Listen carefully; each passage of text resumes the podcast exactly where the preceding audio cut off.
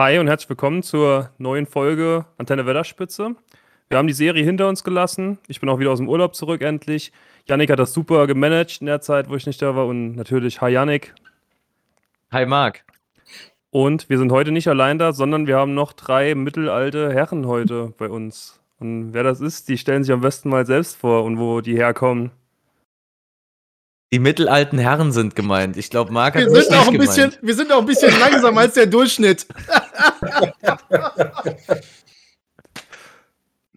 Komm, Opa, mach. Du bist unser Ältester. Ich bin der Älteste. Ich muss das. Ja, ich hier. Hallo.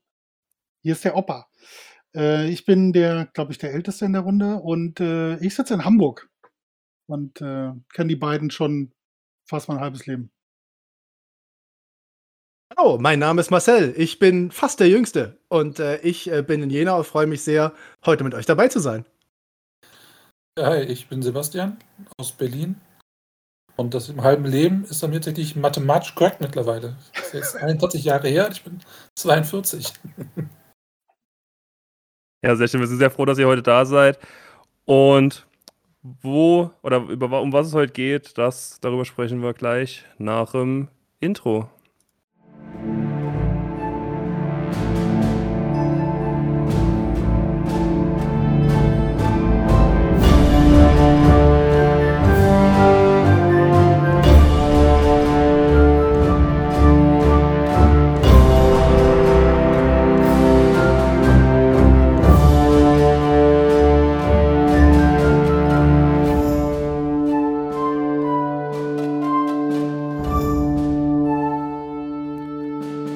Die Serie ist rum. Wir haben uns die Herren vom Smalltalk eingeladen, wie sie uns vor der Serie eingeladen haben, äh, schön äh, unseren Senf dazuzugeben. Und dementsprechend kommt jetzt die Reverse-Einladung, nachdem wir uns das Leiden äh, in den letzten acht Folgen angetan haben. Ähm, und dementsprechend ja, machen wir doch mal einen kleinen, einen kleinen Überblick oder ein kleines Review dazu, was wir uns da alles antun mussten, oder?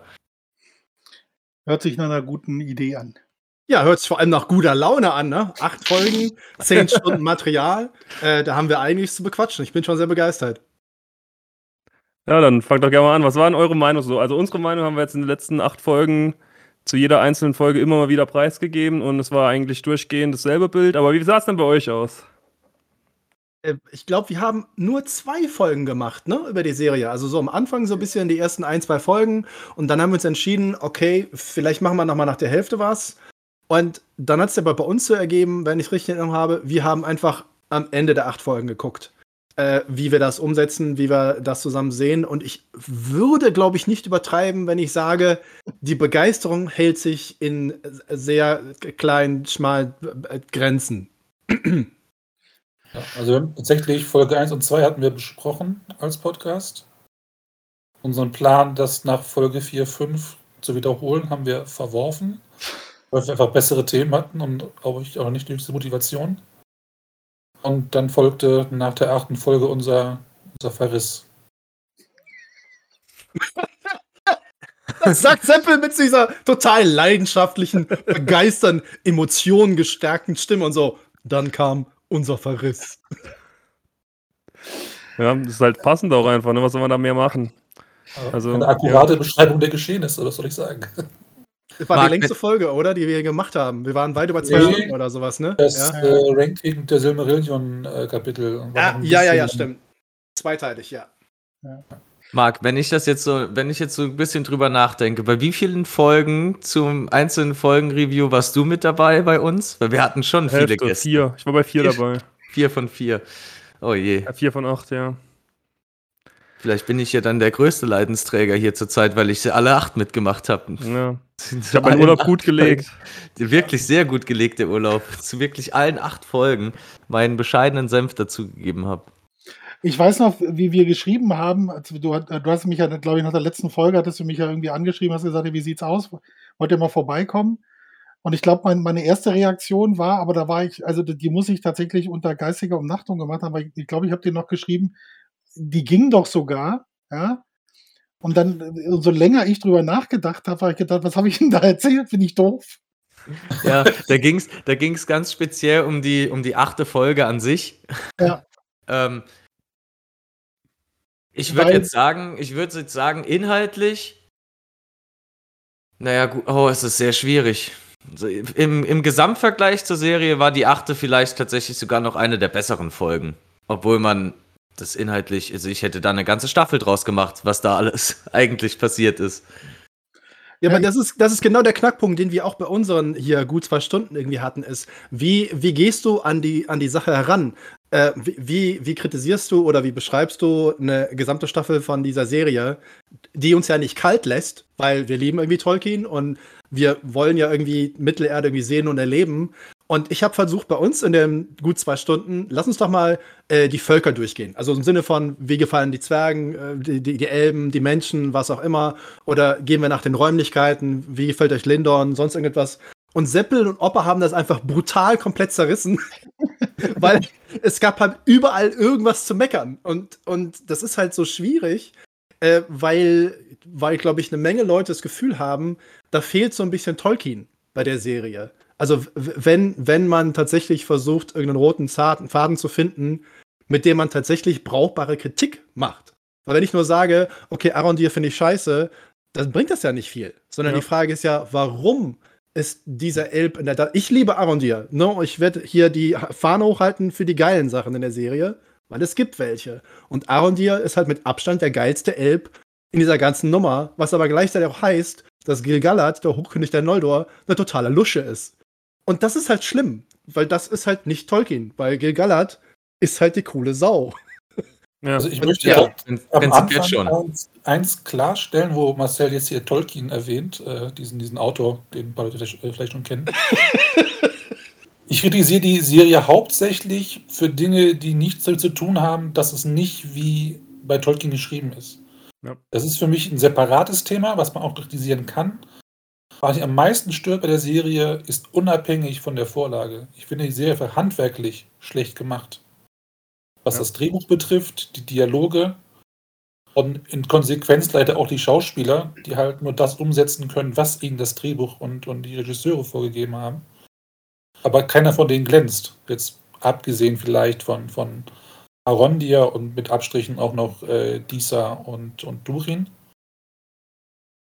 Und das äh, ist mir wichtig zu betonen, weil es heißt immer, ja, die Puristen, die kritisieren es einfach alles, weil es nicht so ist wie, wie geschrieben. Ähm, ich zumindest nicht. Ich kritisiere hauptsächlich Dinge unabhängig davon, von, von, von Tolkien. Und das Thema, was ist jetzt anders bei Tolkien? Was haben sie nicht verstanden von Tolkien? Kann man auch drüber reden. Haben wir, glaube ich, auch gemacht. Ist aber ein separater Themenkomplex. Das ist auch ärgerlich, weil natürlich hätte man Sachen sehen wollen, die man sich vorgestellt hat beim Lesen. Dass man gedacht, oh, das ist eine Serie über zwei Zeitalter, dann haben wir auch drüber gesprochen, glaube ich, in einer Folge vor einem Jahr oder so. Was erwarten wir, was würden wir gerne sehen? Davon ist, glaube ich, nichts eingetroffen, von dem, was wir hätten haben wollen. Ähm, aber auch eine Serie, die sich nicht auf Tolkien bezieht, könnte ja gut oder schlecht sein. Und die Serie ist einfach auch so schlecht. Ja, das ist genau das, was wir auch schon jetzt ein paar Mal gesagt haben. Also, wir haben, also ich glaube, wir haben beide versucht, auch das komplett von Tolkien irgendwie losgelöst zu sehen, von Anfang an. Also mit dieser Einstellung auch schon reingegangen. Aber wirklich, jetzt, Marcel hat jetzt zwar Arondir schon mal, für Arondir schon mal eine Lanze gebrochen, aber habt ihr für irgendeinen anderen Charakter wirklich irgendeine Bindung, den ihr jetzt vermisst hättet, wenn er jetzt irgendwie den Serientod gestorben wäre zwischendrin? Habt ihr Dieser- zu irgendeinem eine Bindung? Wir haben ja ein paar Tode, das ist ja das Lustige. Gerade in den letzten ein, zwei Folgen haben wir ein paar Tode zu verzeichnen. Ja. Isildur zum Beispiel. Ach Ja. nee. Oh, oh, das wissen wir nicht. Oh, geheimnisvoll. Mystery. Hm, Nein, aber sehr überraschend, was da passieren wird. Äh, Das, das ist ja, äh, so wie Seppel das gerade auch gesagt hat, mit Disa und, und Durin, das sind schon zwei Charaktere, die, die, wo du eine Bindung zu aufbauen kannst. Ja, und das waren die Folgen, wo mit, mit auch ein paar Abstriche sind die, aber sobald es mit den Zwergen, irgendwas mit Zwergen war, das hatte, das hat ein bisschen mehr gelebt. Ja, das hatte irgendwie so ein, äh, ich habe so, wenn wir jetzt nochmal nachbetrachten und auch nach unserer Sendung nochmal noch mal nachgedacht, man hat so manchmal den Eindruck, als wenn das ein Kammerspiel wäre. Ja, weil das Spielen, das hat nie die Masse oder die, also wir sind doch gewohnt, nicht nur aus den Herr der Ringe Filmen, sondern auch aus den Büchern. Da sind, äh, wir reden immer, wenn wir vom Auftreten von, von vielen Menschen oder vielen Elben, also das hat irgendeine große Komplexität. Und mal abgesehen jetzt von ein paar Einstellungen in Numinor, bleiben die überall auf der Strecke. Ja, also das ist äh, auch Casa Doom, äh, aber da spielt es ja hauptsächlich auch äh, immer nur so drei, vier, fünf Leute auf einem Haufen. Du hast nie so diese, diese Masse an Sachen. Ja, und dann kommt noch das, was Herr Seppe natürlich gesagt hat, handwerklich. Äh, äh, das ist, äh, das hatten wir nach der zweiten Folge, dieser Spaziergang von äh, Celebrimbor und äh, Elrond. Wir laufen mal eben nach Casadum, ja, klopfen irgendwo an so einem Steintor. Ja, die Zwerge total mies gelaunt. Hier, Elrond, kannst reinkommen, hier, du verpiss dich mal. Und der, oh, kein Problem, ich bin, ich bin nur der Herrscher von Lindorn, überhaupt kein Ding, ja. Dreh ich mich halt um und lauf wieder nach Hause. So, und du denkst dir, Alter, das, das ist nicht so, als wenn der eine Stunde laufen muss oder eine halbe Stunde. Ja, das ja. sind so diese handwerklichen, also das ist eine Aneinanderreihung von einfach nur Szenen. Seppel hat das mal schön auf den Punkt gebracht. Sie haben gezeigt, was sie glauben, was sie zeigen mussten. Und da war es wenig notwendig, das irgendwie in eine schöne Story zu packen. Ja. Die, die Serie hat die Mittelerde extrem klein gemacht. Es gibt ja. kein Gefühl für Distanzen, es gibt kein Gefühl für den Maßstab von, von Städten, ähm, von, der, von der Größe Mittelerdes. Die Tatsache, dass drei Schiffe der Numenora ausreichen sollen, um Saurons Riesenbedrohung, die Galadriel tausend Jahre lang versucht zu bekämpfen, in Schach zu halten, ist eigentlich schon ein Symbol für sich. Das hat doch nichts mit, mit, mit, mit Tolkien zu tun oder, oder mit, generell mit Fantasy. Wenn du da diese kleine Anzahl an Leuten zu, zu, zu einer Armee aufbauschen möchtest. Der Schicksalsberg wurde sieben Jahre lang belagert von Gilgalad, von den Elben und von den Numenoran. Und die kommen dann an mit 300 Dudes. Gut, auch das war schon zu viel für drei Schiffe. Wir hatten, glaube ich, in unserem äh, ähm, Discord ein Meme geteilt von wie diese Schiffe aussehen müssten unter Wasser. Und die sind dann irgendwie unter Wasser viermal so groß wie über Wasser, weil wo sind die Pferde, wo ist, wo ist die Verpflegung, wo ist die Logistik für irgendwelche Warcamps, die aufgebaut werden. Oh, ähm, Marc, über sowas haben wir uns noch gar keine Gedanken gemacht, nee. aber jetzt, wo er es sagt, wow. Es gibt, ich weiß nicht, wer das Zitat gemacht hat, es ging, glaube ich, ob, es war Ted Williams über, über George Martin. Ähm, der meinte, das ist, da merkt man, dass jemand, der hat, ist historisch bewandert, der recherchiert, der macht sich Gedanken über Logistik, der hat ein großes Fachwissen in vielen Bereichen. Und dann gibt es andere Autoren, die haben nur Fantasy gelesen. Und das trifft auch auf die Showrunner zu.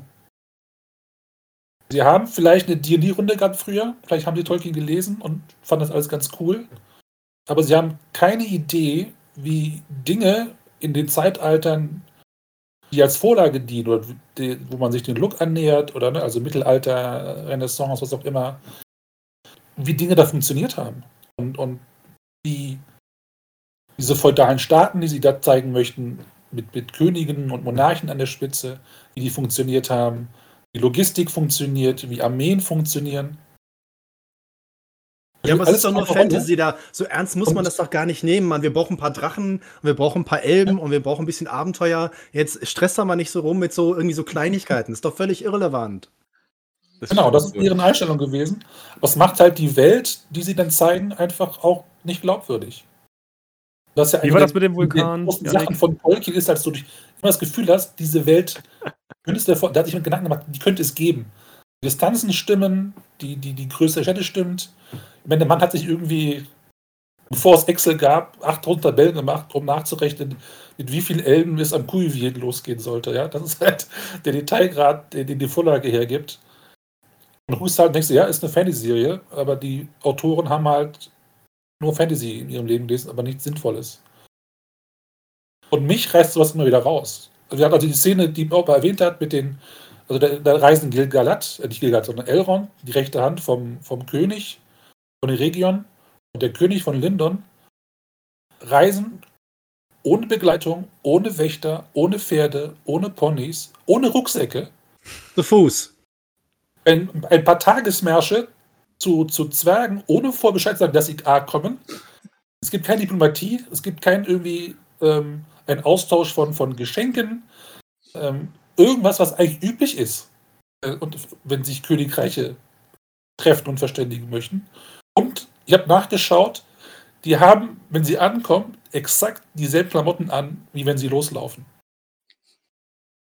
Das ist vielleicht, das mit den Klamotten ist vielleicht der letzte, der letzte Stock, den sie greifen können, um ihre Charaktere irgendwie ein bisschen nochmal in ihrem eigenen Bild zu halten. Aber die Sache mit dem Reisen.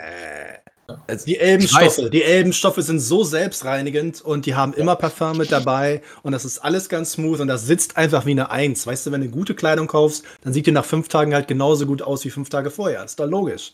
Das also, Fantasy, da gibt's keinen Schweiß. Was Marc sagt. Und außerdem, ich finde das mit dem Reisen. Find ich will das T-Shirt mit dem Spruch. das, das trägst du dann kein Schweiß. Menschen im Sommer, ne? Genau. Siehst du so ein Dude mit so durchgeschwitzten Achseln so, die Haare gucken raus und er so, ich liebe Fantasy, Mann. Schwein. Marc, schreib dir das auf für unseren Merch-Shop. Mach ich. Oh Mann. Aber ich finde das, ich finde vor allem das mit dem Reisen. Opa hat ja jetzt eben, wir haben jetzt ganz kurz noch über die letzte Folge gesprochen, wo er kurz angeteasert hat, das ist eine der besseren. Da ist es ja ganz extrem. Also von sieben auf acht Galadriel mit dem äh, todsterbensverwundeten äh, Halbrand von einmal unten Mordor bis hoch in die E-Region innerhalb von ja, einem kleinen Wimpernschlag und am Schluss Halbrand zu Fuß wieder zurück. Es ist Wahnsinn. Also Raum und Zeit ist völlig außer Kraft gesetzt in dieser Serie. Vielleicht haben die ja so kleinere Katapulte als das, mit dem der Meteor-Hobo verschossen wurde. Also kein Interkontinentalkatapult, sondern halt äh, von, von Mordor nach Eregion. So löst das Transportsystem.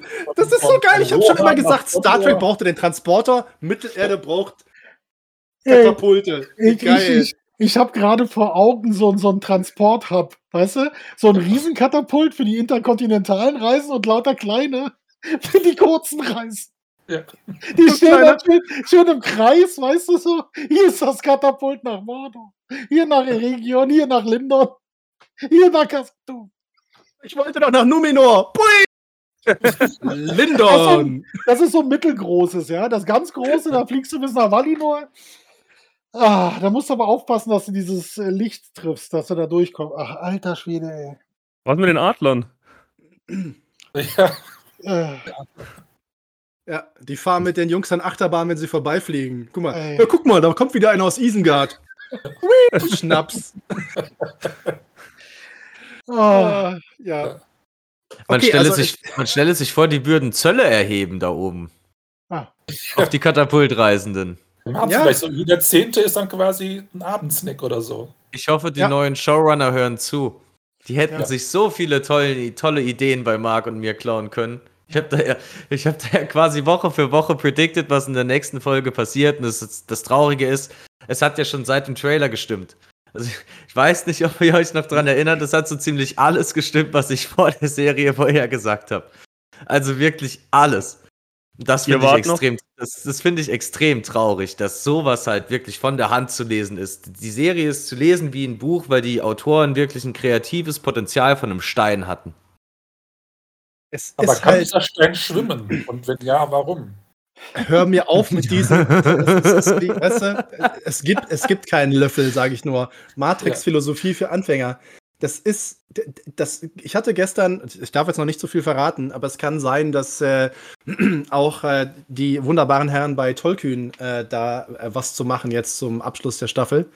Und ich glaube, das große äh, Wort, was immer wieder genannt wurde, war Pacing. Also der Rhythmus, die, die das gesamte, der, der, Zeitablauf, wie die Staffel in sich verlaufen ist, wirkt halt, also ich fand es halt immer, es wirkte so ein bisschen wie so äh, Leute, die halt Lego-Steine haben und am Ende haben sie so ein Ziel vor Augen. Also da muss am Ende, wenn, das, wenn die Serie vorbei ist, muss da so ein Häuschen mit zwei Türen, zwei Fenstern und einem Dach sein. Und sie haben halt die Lego-Steine in die Hand bekommen und dann haben sie angefangen zu bauen. Und haben aber überhaupt nicht dabei beachtet, ob die Lego-Steine rund, grün, gelb, viereckig, durchsichtig oder irgendwas sind, sondern die brauchten ein Ergebnis, da mussten sie hinkommen und das haben sie mit Gewalt getan. Ja. Und weil sie das mit Gewalt getan haben, haben wir merkwürdige Schnitte, wir haben Unterbrechungen in der Szene, wo du denkst, oh, die Szene ist ganz geil und schwupp sind wir woanders, wo ich mir denke, was war das jetzt? Dann haben wir mal kurze Momente, wo wir ein bisschen Ruhe haben, wo das Tempo rausgenommen wird. Diese Abschiedsszene der Haarfüße hier mit Meteorobo, ist eigentlich eine sehr, sehr schöne Szene, weil die lassen sich mal eine Minute oder zwei Zeit zum Abschied. Das war mindestens 75 Minuten, Alter. Ja, aber der Haken ist Wenn halt, die Stars das, unsterblich wären, das Tempo passt halt nicht. verwelkt. Ich glaube, ein ganz krasses Beispiel dafür ist, wie Heilbrand in die E-Region kommt und innerhalb von 10 Minuten der komplette Arc des Ringeschmiedens, de, des, des Verrats, alles in einem Ding abgehandelt. In, innerhalb von 10 Minuten. Also ich hab's, ich hab's schon mehrfach gesagt, ich hätte aus diesem Plot eine ganze Staffel gemacht. Eine, eine komplette Staffel sauber aufgebaut. Lass doch ganz, lass den doch da verschiedene Leute in der E-Region irgendwie handhaben und mitforschen und man weiß nicht, wer Sauron ist. Und bei Heilbrand war es halt von vornherein klar. Ja.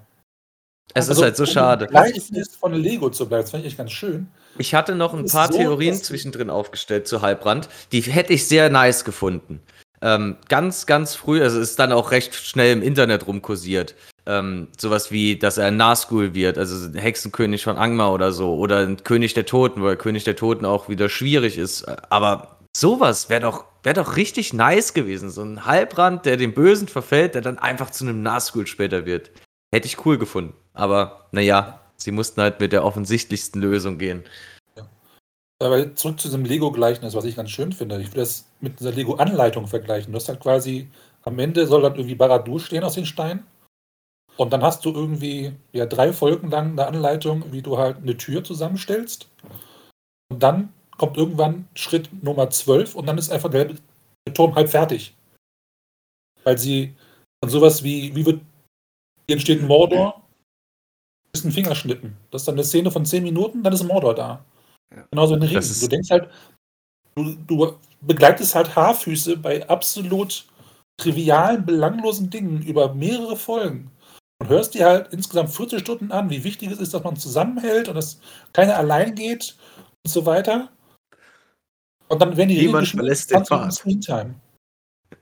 Und ja, das, das ist, das war das ist für hart. mich Ja. ein absolutes Missverhältnis. Die Haarfüße. Ich, ich kann nicht an mir halten, wenn es um die Haarfüße geht. Es tut mir wirklich leid. Das ist wirklich das Grausamste, was sich irgendjemand ausgedacht hat. Ich mag Nori. Ja. Ich mag Nori auch. Ja. Und wer hat die ersten Tode zu verzeichnen? Also jetzt, jetzt gerade zum Ende natürlich der Staffel, aber auch schon davor. Also, was ja, ich, was mal, ich, der kommt ich bestimmt find- auch noch, hat man ja nicht gesehen. was ich an den Haarfüßen so, so spannend finde, die, die werden aufgebaut, als wären die die fürsorglichsten und gemeinschaftlichsten Wesen, die es gibt. So, es, es, nichts und niemand kann die auseinanderreißen. Sie, wir müssen, sie verstecken sich vor allem und jeden. Jeder hilft jedem. Dann, dann baut er hier ein Zelt auf, verstaucht sich den Knöchel, so wie der ausgesehen hat, war das, der Fuß eigentlich safe durch. Also der, hätte sich den eigentlich gebrochen. Dafür ist der relativ gut verheilt, muss man sagen. Ja, das hat mich auch ein bisschen gewundert, ja, die medizinischen Leistungen der Haarfüße. Aber das ist, das ist ja gar nicht der Punkt. Sondern dann kommt hier der Astro Astrologen-Hobbit, dessen Namen ich ständig vergesse, also der, der. Hobbit-Anführer. Haddock. Und dann sagen, sagen die tatsächlich, lasst uns ihnen die Räder wegnehmen. Ja. Ich konnte nicht mehr. Ab diesem Moment waren die Hobbits für mich gestorben. Wie kann man denn nur so einen grausamen Kult erschaffen wie diese Haarfüße? Ja, das ist auch ein Thema gewesen, wo ich, glaube ich, in unserem Podcast äh, etwas gewütet habe. Diese Inkonsistenz von, von, vom Drehbuch. Also dieses Aufbauen der Haarfüße als fürsorglich und Gemeinschaft und solidarisch. Dann verraten sie einen der ihren praktisch, wegen, wegen nichts, weil sie einfach zu faul sind, ihm zu helfen. Und eine Folge später ist dann derselbe Typ, der quasi gesagt wurde, ja, bleib zurück und stirb, du dummes Schwein, wenn du jetzt dein Fuß kaputt ist, ist deine Schuld, nicht unsere der dann eine ganz große Rede hält, wie toll es doch ist, bei der Haarfüßen zu sein. Und ich denke mir halt, hast du dir nicht nur den Fuß gebrochen, sondern auch den Kopf? Hast du das vergessen? Hast du es weggesoffen? Bist du dement? Wie kann man denn das hintereinander legen? Seppel hat ein bisschen gewütet, das ist korrekt, ja. Ja. Niemand verlässt den Pfad. Dass die Haarfüße so das sind, was sich Amazon unter Solidargemeinschaft vorstellt. Also nach außen hin sagen, wir sind Familie und jeder ist für jeden anderen da. Aber sobald du halt keinen Nutzen mehr hast für die Gruppe, wirst du halt rausgeschmissen. Das ist so eine Beschreibung wahrscheinlich der, der inneren Firmenstruktur von Amazon. Wollte ich auch gerade sagen, die bezahlen Vielleicht- was ultra schlecht und so. Vielleicht Ziehen's glaubt. Amazon, dass Solidargemeinschaften so funktionieren. Kann ja sein. Eigentlich nicht. Also Eigentlich doch. eigentlich würde ich, Ich finde das Wort nee. eigentlich sehr schön in diesem Ja. Kontext. Vielen Ja. Dank. Ja, aber das ist. Also, wa- was mich. Also, ihr habt das vorhin ja schon gesagt, und viele, mit denen ich jetzt so extern gesprochen habe, dann auch immer so, naja, man muss dann vielleicht ein paar Abstriche machen. Ja, das ist dann, äh, wir wissen ja, dass das nicht Tolkien ist und wir wissen ja dieses oder jenes. Du, ich bin mit allem fein, sobald da ein Stempel drauf ist und der Stempel ist Herr der Ringe, Doppelpunkt, ja, egal wie sie es genannt hätten, dann ist die- Grundlage, auf die sie aufbauen, eine Welt, ja, an die sie sich grob halten sollten. Und das machen sie ja schon nicht. Das hatten wir jetzt ja auch schon. Also da, da fehlt ja alles. Ja, und ich sage jetzt mal zum Ende der, der, der, der letzten Folge, und das war ja eigentlich das Highlight, du sitzt halt so da und denkst dir, die haben mich um 16 Ringe beschissen.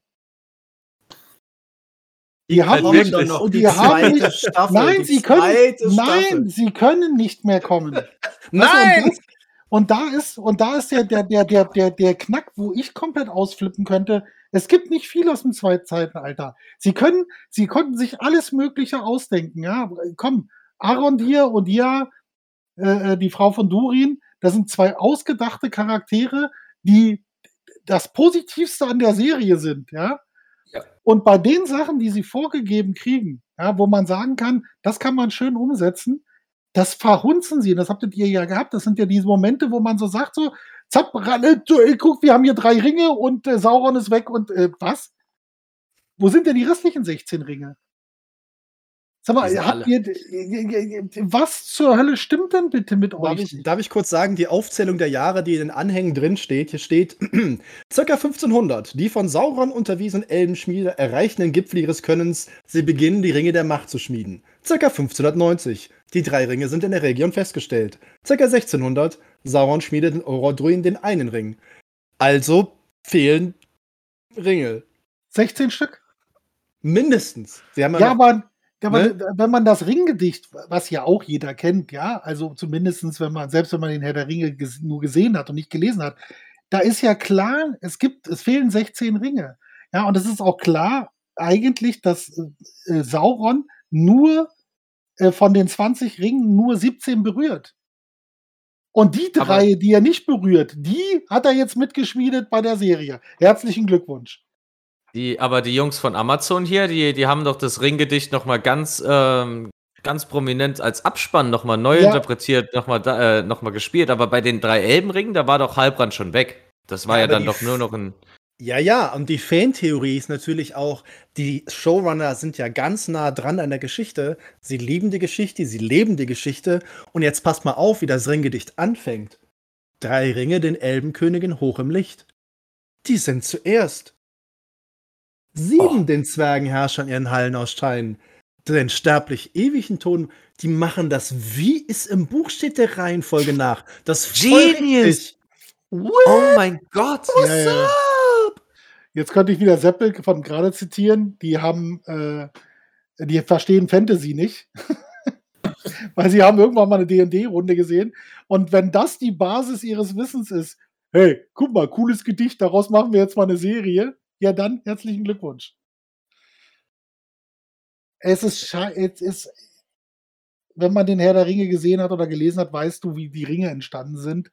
Und das hat mit dem, was wir gesehen haben, nichts zu tun. Und insbesondere, weißt du, sie haben fünf Staffeln. Also da- das ist, was zur Hölle?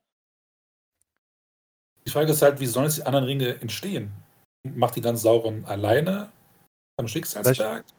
Also Ich glaube, kommt die, sind zurück in einer anderen Form vielleicht. Ich glaub, die sind schon entstanden, die, die Ringe. Also Die ich, müssen, ja, ja. Ja. die haben sie einfach so nebenbei, die, die kleinen Helferlein haben die schon nebenbei gemacht. Oder Aber sie ähm, brauchen doch das Mithril, damit der Ring magisch wird. Hast du nicht zugehört? Hatten noch so ein Stück.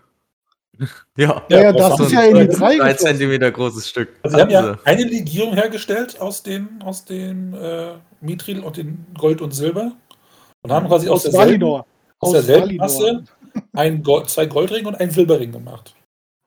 Jetzt sieht Ja. es funktioniert, weiß ich auch nicht, wenn man aus einer einzigen Masse halt drei verschiedene Farben rausbekommt. Vielleicht haben sie in der Zentrifuge das wieder getrennt voneinander, aber dann muss er eine Legierung herstellen in, in, der ersten Variante, weil dann ist Ja, Kelle. Kelle Brimbor kann das schon. Der ist jetzt super. Der hat's drauf. Klasse, Mann. Ich Ja. habe es aber nicht gesehen. Der Kilibrimbo ist der Elbenmeisterschmied mit Fëanors Hammer, der nicht weiß, was eine Legierung ist. Ja. Also Ja. das ist halt auch so, so ein bisschen schwierig, weißt du? Er ist Celebrimbor, der Schmied des Zeitalters. Sein Großvater heißt Bam Bam Bam Bam Feanor. Er hat seinen Hammer. Er kann alles. Dann kommt irgend so eine kleine Wurst von Mensch vorbei und sagt, ey, hast du schon mal drüber nachgedacht über diese Lösung? Und er so, oh mein Gott, wow, Heilbrand, boah, bist du geil. Und ich so, ich kann Celebrimbor nicht ernst nehmen. Ernsthaft nicht. Ich kann ja. den nicht ernst nehmen. mal, um, noch mal abgesehen jetzt davon, Sauron ist ein Maya, ja. Der kann sich, der kann Gestalt annehmen von Elben, Werwölfen, wie wir wissen, oder Vampiren. Katzen. Weißt du, Der kann alles Mögliche. Und dann wählt der so eine niedere Form wie Menschen aus, um einen Elb zu betören, dass der besser schmieden kann. Alter, Also ich muss sagen, ich fand den Celebrimbor in ähm, Mordors Schatten besser als den hier. Hey, wow, wow, wow, wow, wow, wow, wow. In Mordors Schatten reißt der Celebrimbor auch richtig was. Also Ja. ich mein, sorry. Also Ich in, der, in der. Story von dem Spiel reißt der schon richtig was. Super. Klasse. Aber- Ich vermute, das war jetzt als Diss gemeint, weil Shadow of Mordor vielleicht nicht die beste Adaption ist. Allerdings Aber offensichtlich- gehört, Ist aber ein er geiles Spiel. Beim Schauen von Rings of Power so leichte Xena Herkules-Vibes und das fand ich war ein ziemlich krasser Diss. Also Und der Punkt bist- ist doch, auch, der Punkt ist äh, doch der, da haben wir auch schon drüber gesprochen. Wir haben ja auch die Schwierigkeit, dass wir seit 20 Jahren äh, unheimlich viel Fantasy zu sehen bekommen haben. Filme, Serien, Comics, Adaptionen, was immer du willst.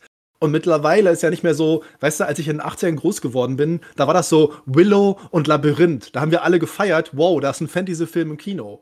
Und mittlerweile haben wir aber hunderte und tausende Stunden von Material und wir vergleichen ja langsam auch. Und das ist ein Punkt, den Seppel auch zum Beispiel mal aufgemacht hat.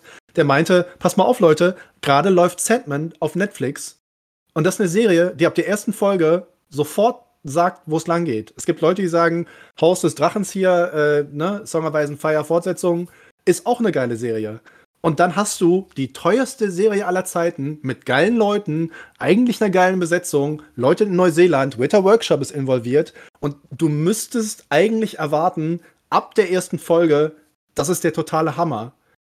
Und das ist sie halt beim besten Willen nicht. Und ich hoffe so sehr, dass sie das noch wird. Aber Ja. bei, bei der Kohle und bei den Leuten, warum ist das so Mittelmaß? Weil die Drehbuchautoren sehr schlecht sind. ja. Moment. Ich glaube, ich habe da eine andere Theorie. Ich glaube, wir haben das Problem von, wie heißt das nochmal, diese Redewendung? Zu viele Köche verderben den Brei? Denkst Ich du, die glaube- so viele Köche? Ich, ja, ich glaube, dass die beiden Showrunner, die ja, wie das eigentlich normale Tradition ist, die haben so eine Bible geschrieben. Also so eine Grundlage, ne, irgendwie 40, 50, 60 Seiten, wie sie sich die Serie vorstellen, wie das geplant werden soll, wie das entwickelt werden soll. Dann haben sie für fast jede Folge einen eigenen Regisseur und ein eigenes Drehbuchautorenteam oder einzelne Personen haben die Drehbücher geschrieben. Und ich weiß natürlich, rechtlich Das- gesehen, du musst einen Namen nennen, aber sie haben im Team geschrieben und gearbeitet. Und wenn die Leute sich was überlegt haben und sich eine Vision entwickelt haben, wie das aussehen soll, und das geht leider in die falsche Richtung, dann schreiben die halt alle Scheiße, weil die den Faden nicht sehen, sondern sie schreiben halt irgendwas runter, was ihnen vorgegeben wird. Und dann bist du halt dabei, dass zu viele, da hast du dann Haarfüße am Anfang, die totale Teamarbeiter sind. Und vier Folgen später sagen die, ich reiß den Bein ab, ich brech dir ein Knie, ich klau dir dein Rad, ich fackel deine Bude ab. Das kann doch kein Mensch schreiben, außer die Person von 1 und 2 der Folge hat nicht mit der gesprochen, die 4 geschrieben hat und die hat sich nicht die Mühe gemacht, Teil 1 anzugucken, weil alles Also, gleichzeitig geschrieben wurde. Aber das, also, Das das, kann ich korrekt. eigentlich nicht zählen lassen. So. Da müssen Ja. doch die beiden Showrunner zumindest, die, die müssen die Oberhand drüber haben und alles versuchen, zumindest kampagnenmäßig unter einen Hut zu kriegen. Die müssen dafür Sorge tragen, dass ihre Geschichte erzählt wird. Und die anderen sind dann nur dazu da, um das stilistisch auszuführen. Aber dass das so inkonsistent in jedwedem Punkt ist, ich glaube, da zweifelt am rot, äh, da, da ist der, liegt der Fehler am roten Faden. Also es ist nicht ungewöhnlich, dass pro Folge anderer Drehbuchautor und Regisseur am Start. Also bei Ja, äh, Game of Thrones war das auch und damit die ersten Staffeln hervorragend funktioniert in der Hinsicht. Es ist die originäre Aufgabe der Showrunner, dass halt jeder weiß, was er zu schreiben hat. Und wir die Regie zu führen hat. Das geben die halt vor, die kontrollieren das. Die sind quasi die, die Manager und ihre ausführenden ähm, Executives müssen das dann halt umsetzen, wie sie es möchten. Und sie müssen den, den Daumen drauf haben, dass es am Ende Konsistenz und eine innere Logik bekommt. Vor allem hat ja auch bei der. versagt. Vor allem hat ja bei der San Diego Comic Con zum Beispiel, also klar, es wäre marketingtechnisch von denen jetzt auch nicht geil gewesen, wenn sie es nicht abgekultet hätten, aber die haben es ja komplett abgekultet und gesagt, das ist das Beste, was jeden Mensch gemacht hat. Die Showrunner auch selbst. Also, ja, man muss, müssen sie halt sagen auf der einen Seite, aber man hat denen ja auch angemerkt, die meinen das ernst. Also, die waren ja wirklich überzeugt davon, dass das mit Abstand die geilste Fantasy-Serie ist, die sie je gesehen haben. Vermutlich ist es auch so. Wahrscheinlich haben die einfach noch nichts anderes gesehen. Ich finde das an der Stelle, finde ich das wieder sehr schön, dass du das aufgreifst, Marc. Äh, als wir bei euch waren, habe ich euch ja von den diversen Artikeln erzählt, wo die immer mal wieder ihren Brei dazu gegeben haben jetzt. Ja. Marc, ich habe dir vor ein paar Wochen einen Artikel geschickt, wo die Showrunner, also hier Patrick McKay und äh, Payne, auf die gängigsten fünf Fankritiken äh, zu den fünf gängigsten Fankritiken ja. Stellung genommen haben. Hollywood hat Reporter den, wahrscheinlich, ja. Genau, hat den, ja, hat, den, hat den irgendjemand von euch gelesen, was die da oder wie die sich ausgedrückt haben? Ich finde, das ist eine Frechheit. Das können die nicht so machen. Das ist einfach nur dilettantisch allen Fans gegenüber. Ja, das ist aber auch, das ist halt auch äh, Maschinerie. Ich habe ja mal eine Liste zusammengestellt und arbeite gerade noch dran. Die haben im Lauf des gesamten jetzt dieses Jahres ja eine ganze Kampagne gestartet mit dem Ding da im Februar, mit dem ersten Trailer und was auch immer. Entweder Hollywood Reporter oder Vanity Fair oder mal beim Nerdist und mal bei Fandom. Und du kannst sehen, die haben einfach die Brocken den größten Webseiten und den größten Publishern zu dem Thema in die Hand gedrückt. Und jeder einzelne dieser Artikel, da war zu keinem Zeitpunkt auch nur ein kritisches Element. Das war komplette Werbung, die Prime Video denen so in die Hand gegeben hat, dafür, dass sie exklusiv mit Titelseiten, sechs verschiedenen Titelseiten, das promoten können. Was generell ja gar nicht verkehrt ist. Aber wenn das nach 20 dieser acht Seiten-Dinger immer noch genau dasselbe Muster ist, nämlich zu sagen, oh, wir machen eine geile Serie und wir sind die coolsten, hier sind ein paar hübsche Bilder, dann frage ich mich halt auch irgendwann, Leute, ich bin mir nicht so ganz sicher, ob euch das irgendjemand noch abnimmt, weil das ist einfach unglaubwürdig. Entschuldigung. Definitiv, aber beim, beim Hollywood Reporter hier neulich, äh, da haben sie ja tatsächlich einfach auf das, was im Internet so stand, äh, was Leute geschrieben haben, was sie schlecht an der Serie finden, ähm, darauf geantwortet. Und das war ein bisschen außerhalb vom Raster. Das andere, das sind klassische PR-Maßnahmen. Das ist ja, bei Amazon muss man das ja erwarten. Vor allem, wie sie dann auch schon mit den Superfans dann auch versucht haben, wirklich alles Mögliche mit abzudecken äh, und wie sie die Trailer rangebracht haben. Es ist einfach, es war wirklich grauenvoll, alles mit anzusehen. Ähm, aber wir haben ja eben, wir haben eben kurz, habt ihr es uns angeteasert, es bestehen ja Gerüchte, dass die beiden jetzt ein bisschen gebencht werden oder mal so ein bisschen zur Seite geschoben werden. Und ich äh, bete jetzt, ich werde das in mein tägliches Gebet einschließen oder vermutlich werde ich jetzt e-, erstmal ein tägliches Gebet aufnehmen, um ehrlich zu sein. Aber da ist dann definitiv mit drin, dass das jemand macht, der das wirklich umsetzen kann. Also der Punkt ist doch der, ich glaube, äh, das momentane Gerücht oder die Ansage war, wir müssen wahrscheinlich zwei Jahre warten auf die Staffel 2. Echt?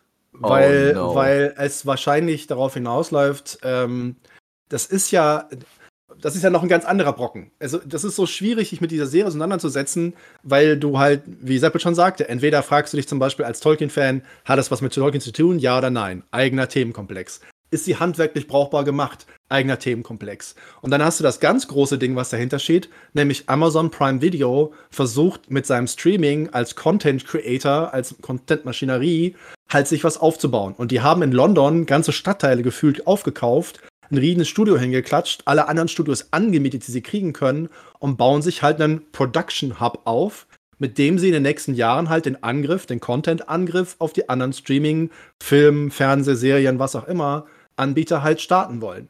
Das heißt, das ist, die Serie ist zwar so ein kleiner Haken, so ein Nagel an der Wand, wo das große Poster dran gehangen wird, aber es ist nur Teil einer riesigen angelegten Strategie. Und deswegen haben die wahrscheinlich gerade die Schwierigkeit, die haben in London zwar so viel Production-Material, aber ich habe halt Leute mal ein bisschen gefragt und der Punkt ist halt der, du kannst nicht 34 Filme, 22 Serien und dann ist noch Disney, Paramount, HBO und sonst irgendwas. Es gibt nicht genügend Leute, die dafür arbeiten können. die haben nicht genügend Leute, nicht genügend Platz, nicht genügend Material und müssen gucken, wie die ihre Serien irgendwie hinkriegen. Und die können jetzt Prime Video, die können den Herrn der Ringe, den zweiten Teil, nicht so schnell raushauen. Das kriegen die nicht hin. Also denen fehlt die Erfahrung von gutem Personal. Denen fehlt, die machen einen Neustart. Amazon ist Anfänger in diesem Bereich. Die Ja. haben ja bisher nie in der Größenordnung gearbeitet. Es ist ja, die kaufen MGM, weil MGM halt pleite war und sie haben diese geilen Backkatalog, den sie jetzt nutzen können. Aber die haben ja nie wirklich eigenständig produziert. Nicht in der Masse. Das ist richtig. Haben denn die beiden Showrunner in der Vergangenheit irgendwas gemacht, was man kennt? Nein, die sind, äh, Ja, was, was wir wissen, ist, die sind J.J. Abrahams, die sind J.J. Abrahams Jünger und sie haben den, das beste Star Trek-Drehbuch aller Zeiten geschrieben, das nie verfilmt wurde. Ja. Ah, okay. Tatsächlich, tatsächlich genau das. Die haben an, an irgendeinem Film haben sie auch mal mit dem mitgearbeitet, aber da haben die nur eine kleine Schreiberling-Rolle gehabt. Ähm, Ja. Aber genau wie du es sagst, das ist ja eigentlich, dazu war ja die, also das ist ja das, der Knackpunkt der Serie gewesen. Das war der Zweck, den die Serie für Amazon hätte erfüllen sollen, die in den Contentmarkt reinzubringen.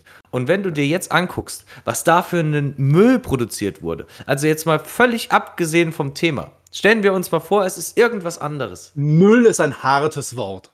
Es ist, es ist schon Müll. Die Serie ist schon Müll. Ich glaube, das kann man schon so sagen. Und wenn nicht, ist es halt meine bescheidene Meinung. Ist mir dann auch egal. Aber viel Erfolg oder ich meine, viele positive Reviews haben sie damit auf gar keinen Fall bekommen. Sie haben sich ein bisschen Arbeit gemacht, indem sie mehrere zigtausend Kommentare überall löschen mussten oder äh, Ratings beschönigen mussten oder Rating-Seiten ähm, bestechen mussten, damit das Rating irgendwie auch nur ansatzweise relevant bleibt. Aber Ey, da bin ich mir gar nicht mehr sicher mittlerweile, ne? Also ich weiß nicht, Marcel, du hast wahrscheinlich auch mal zwischenzeitlich gut, du bist ja auch auf Twitter recht aktiv. Ich habe direkt, nachdem ich die Folge geguckt habe, habe ich mal bei Twitter einfach geguckt, wie so das Stimmungsbild ist und die fanden das alle geil zum Teil. Also ich habe wirklich große Massen gesehen, die das alle geil fanden, was da gemacht wurde. Ja, es gibt also- eine Menge Leute, die das großartig finden, auf jeden Fall, gar keine Frage. Aber, da frage ich äh, mich dann, haben die jemals schon mal irgendeine Serie gesehen? Also, man muss ja nur mal jetzt die, die letzten paar Sachen die jetzt wieder rausgekommen sind, also die neue Staffel Stranger Things oder so zum Beispiel, die muss man ja einfach nur angucken und die, die, da passt ja alles. Da sieht man Ja. einfach, wie eine Serie aussieht, die passt. Und ja, aber der Punkt ist ja, Ja. der, man darf, man darf natürlich auch nicht vergessen, äh, auch viele Menschen gehen auch tatsächlich einfach davon aus, ich möchte am Freitagabend äh, Woche harte Arbeit hinter mir, ich möchte mich unterhalten lassen mit seichtem Material. Und die Serie sieht gut aus, die hört sich schön an, du hast ein paar hübsche Menschen, ähm, Zwerge, Hobbits, was auch immer. Und die erzählen irgendeine Geschichte, die irgendwas mit dem Ringe oder so zu tun hat. Und wenn, wir sind natürlich auch, und das dürfen wir auch nicht vergessen, wir haben ja schon ein bisschen mehr Hintergrundwissen als so der durchschnittliche Tolkien-Fan. Und wir gehen da ja auch ganz anders ran. Und ich kenne super viele Leute, die sagen, ey, ehrlich, Kai Meier, einer der drei erfolgreichsten Fantasy-Autoren Deutschlands, den nun wirklich eine Menge Leute in der Fantastik-Bubble kennen, hat gesagt, ist eine geile Serie, hat alles richtig gemacht. Und ich kenne Kai und ich frage mich ernsthaft, was? und ich so, was? Kai Meier hat gesagt, weißt du? Da kann nur noch Bernhard Henn kommen oder Markus Heitz. Weil das sind ja die drei sozusagen Größen mit den größten Zahlen. Und wenn die halt sagen, ja, nee, ist eine geile Serie, dann stehe ich da und sag nur, ja, ich bin, ich, bin- ich bin sprachlos. Ich weiß nicht mehr, was ich da noch sagen soll. Ja, die Frage Aber ist ja, Zum fehlenden Know-how. Also ich habe mir sehr wenig angeschaut an, an Kritiken zur Serie, weil es immer das selbe ist und es zu viele Channels gibt, die von negativen Clickbait leben. Aber eines, was ich gesehen habe, ist von einem Kameramann und der hat einfach die Kameraarbeiten Herr der Ringe, also in Rings of Power, sich angeschaut und gezeigt, wo die handwerklich Fehler gemacht haben. Ich muss alles, ich bin Aber natürlich selber kein Kameramann, ich muss dem, was er da sagt, auch einfach mal glauben. Aber ja, mir kam es auch in vielen Stellen einfach komisch vor, wie es aussah. Und er hat erklärt, warum. Ja, also dann irgendwie Kameraentfernung, wo ist die Person im Bild zu sehen, wo schaut sie hin. Das erzeugt ja gewisse Stimmungen. Und äh, tatsächlich habe ich dann äh, auch gesehen, Andor, äh, in der letzten Folge, gibt es halt eine Szene, wo sie diese Fehler bewusst einsetzen, um halt diesen Effekt äh, zu erzielen. Also bei den Haarfüßen wollten sie, dass die Leute diese Gemeinschaft darstellen in der letzten Szene. Aber es sah alles so ein bisschen komisch aus, weil die Leute halt kameratechnisch halt falsch standen. Und in Andor gibt es eine Szene, die soll halt ein bisschen awkward sein. Und dann machen sie es halt genauso, wie es halt falsch ist. Und da passt der Effekt halt, weil die beiden Personen, die miteinander reden, sich halt nicht wirklich nahe sind und auch nicht nahe sein wollen in der, in der Situation. Und dann siehst du ähnliche Einstellungen bei den Haarfüßen in der Szene, die das Gegenteil eigentlich vermitteln möchte.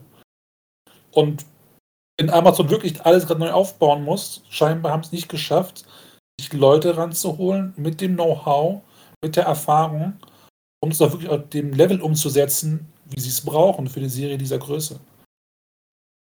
Ich werde das etwas sagen, was wahrscheinlich mich äh, mit, mit Teer und Federn und Flak und sonst irgendetwas äh, äh, beschmeißen wird. Aber der Punkt ist der, Neuseeland lebt natürlich seit 20 Jahren zum großen Teil davon und wirklich tatsächlich Bruttosozialprodukt und jede Menge Punkte davon von der Film- und Serienindustrie.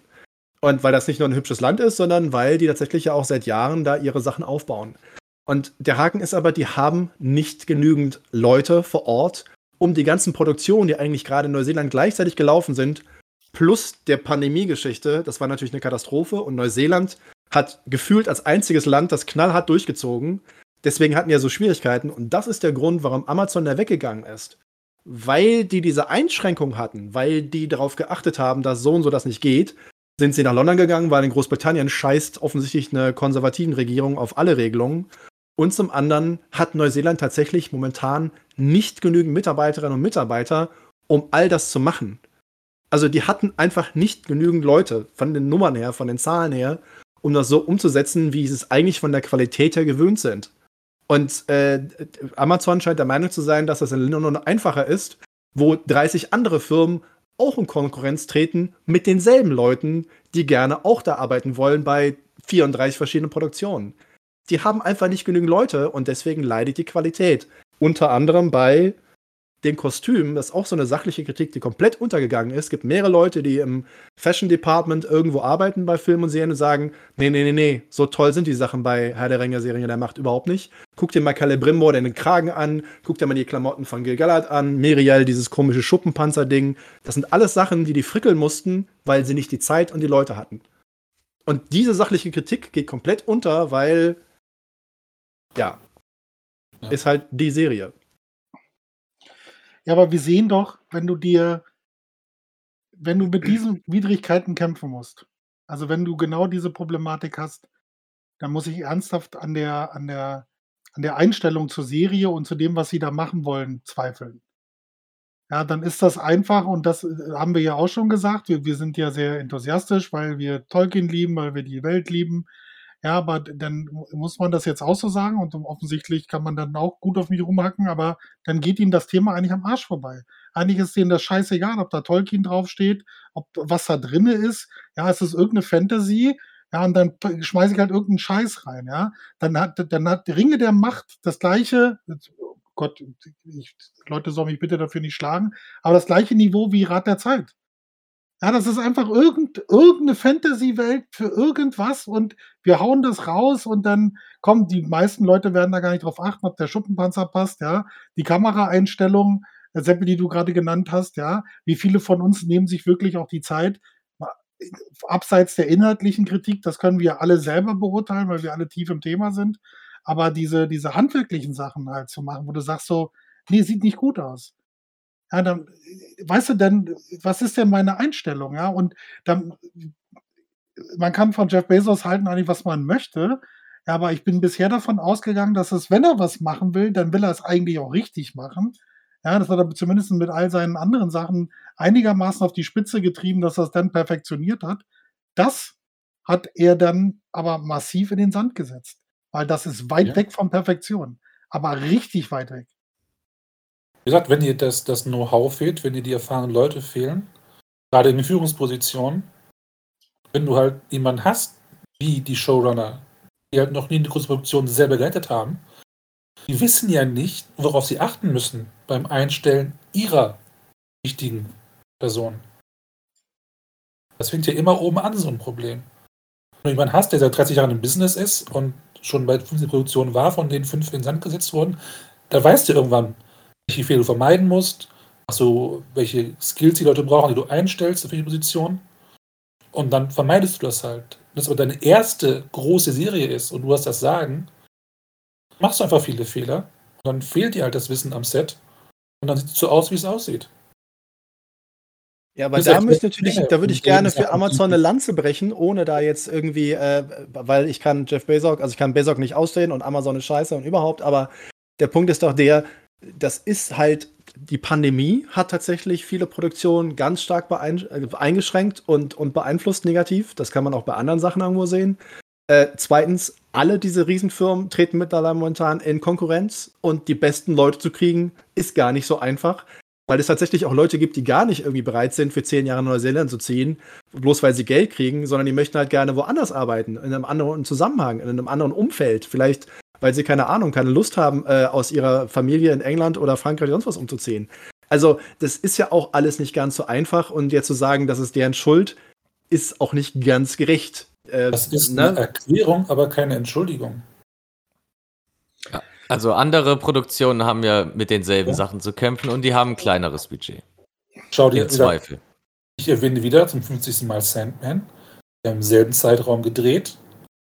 Und die Serie ist 10 von 10 Punkten.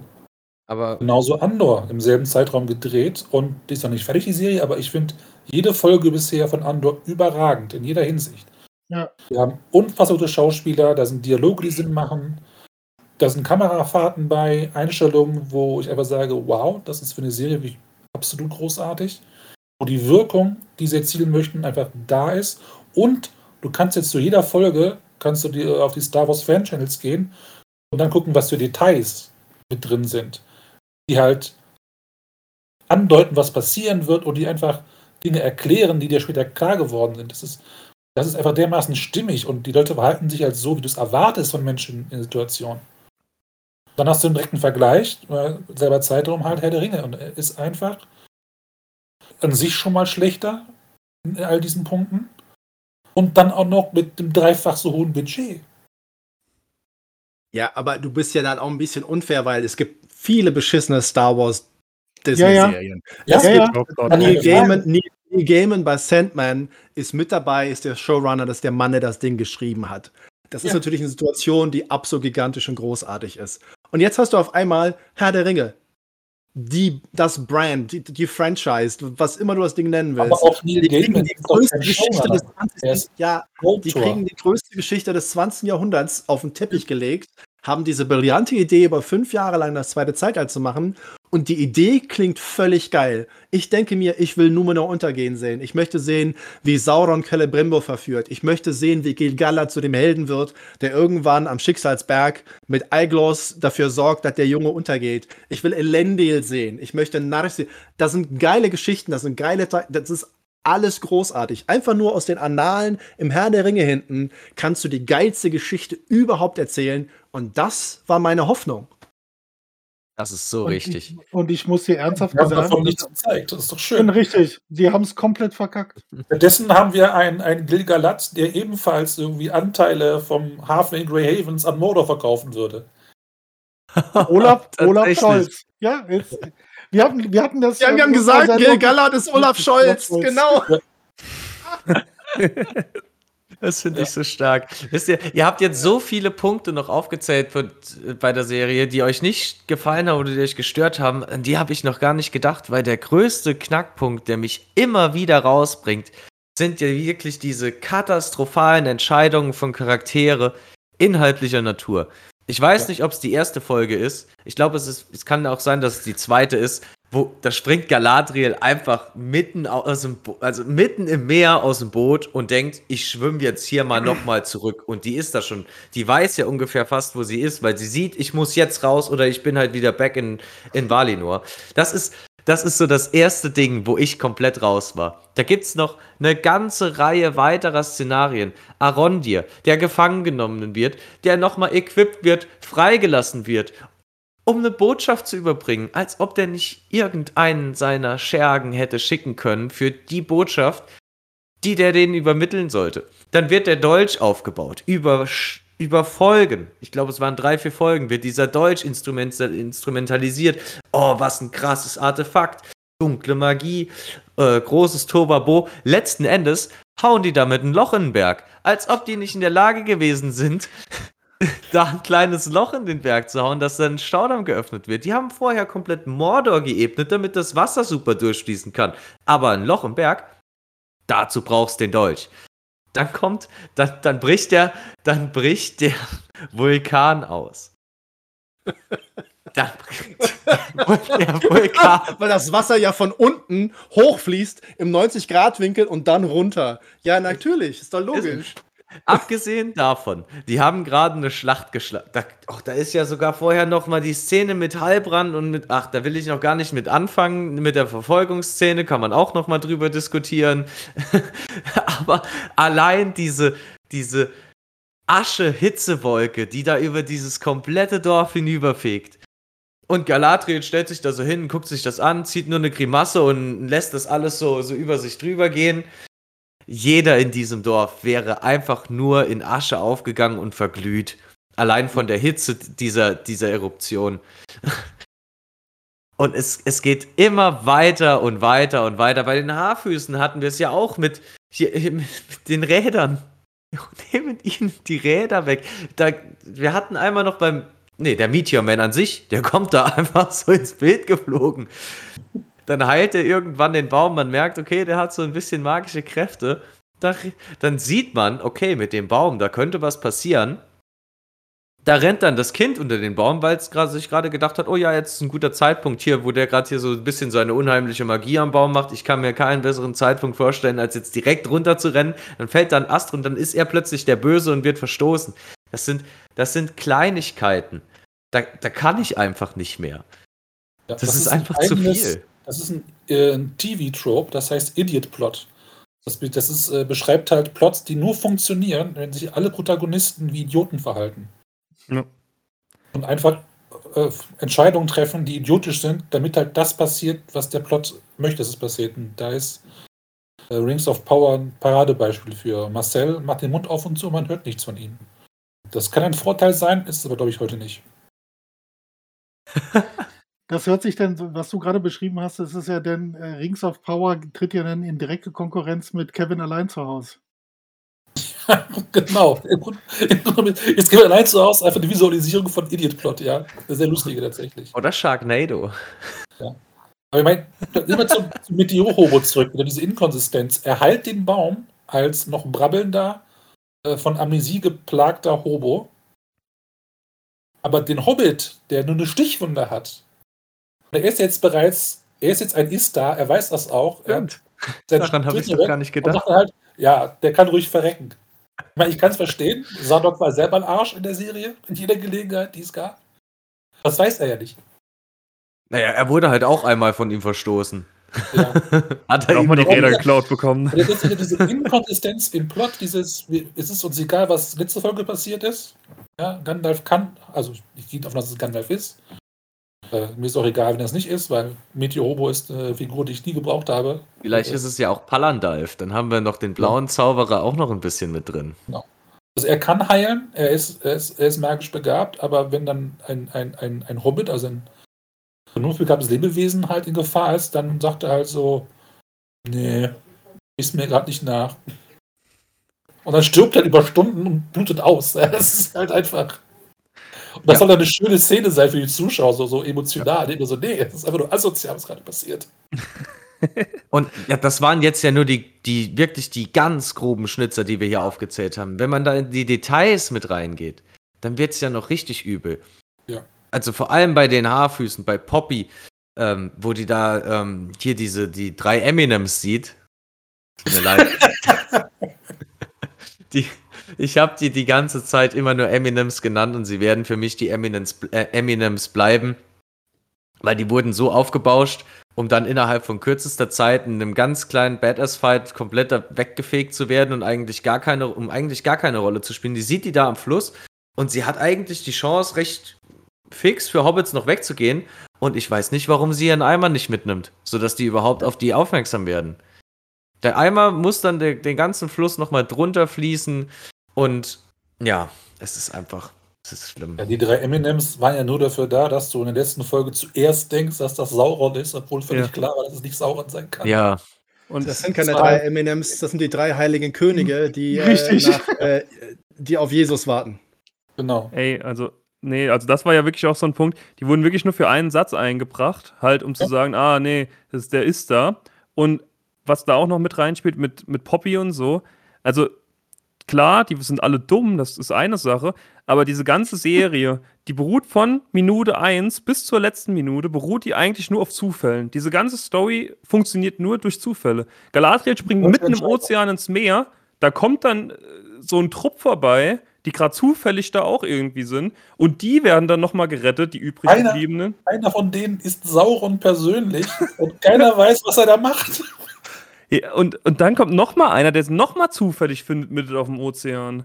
Ja. Und dadurch landen die überhaupt erst irgendwo, um nicht kläglich zu ertrinken. Und das zieht sich ja durch die ganze Serie, dass alles nur auf Zufällen beruht.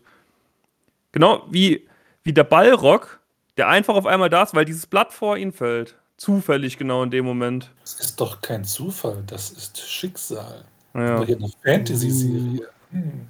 Das war im Trailer besser als in der Serie. Ist ja auch eine Das stimmt, das stimmt. Das, das war im Trailer tatsächlich besser als in der Serie. Im Trailer hat, das war, glaube ich, auch eins der wenigen Sachen, die ich falsch prognostiziert habe. Da haben sie mich ordentlich dran gekriegt. Habe ich gedacht, da pustet die das Blatt und äh, summont hier den Ballrock da äh, bei Casa Doom hoch. Habe ich mir eigentlich gedacht, das ist Bullshit. Aber hier, nee, es ist einfach nur actually Bullshit.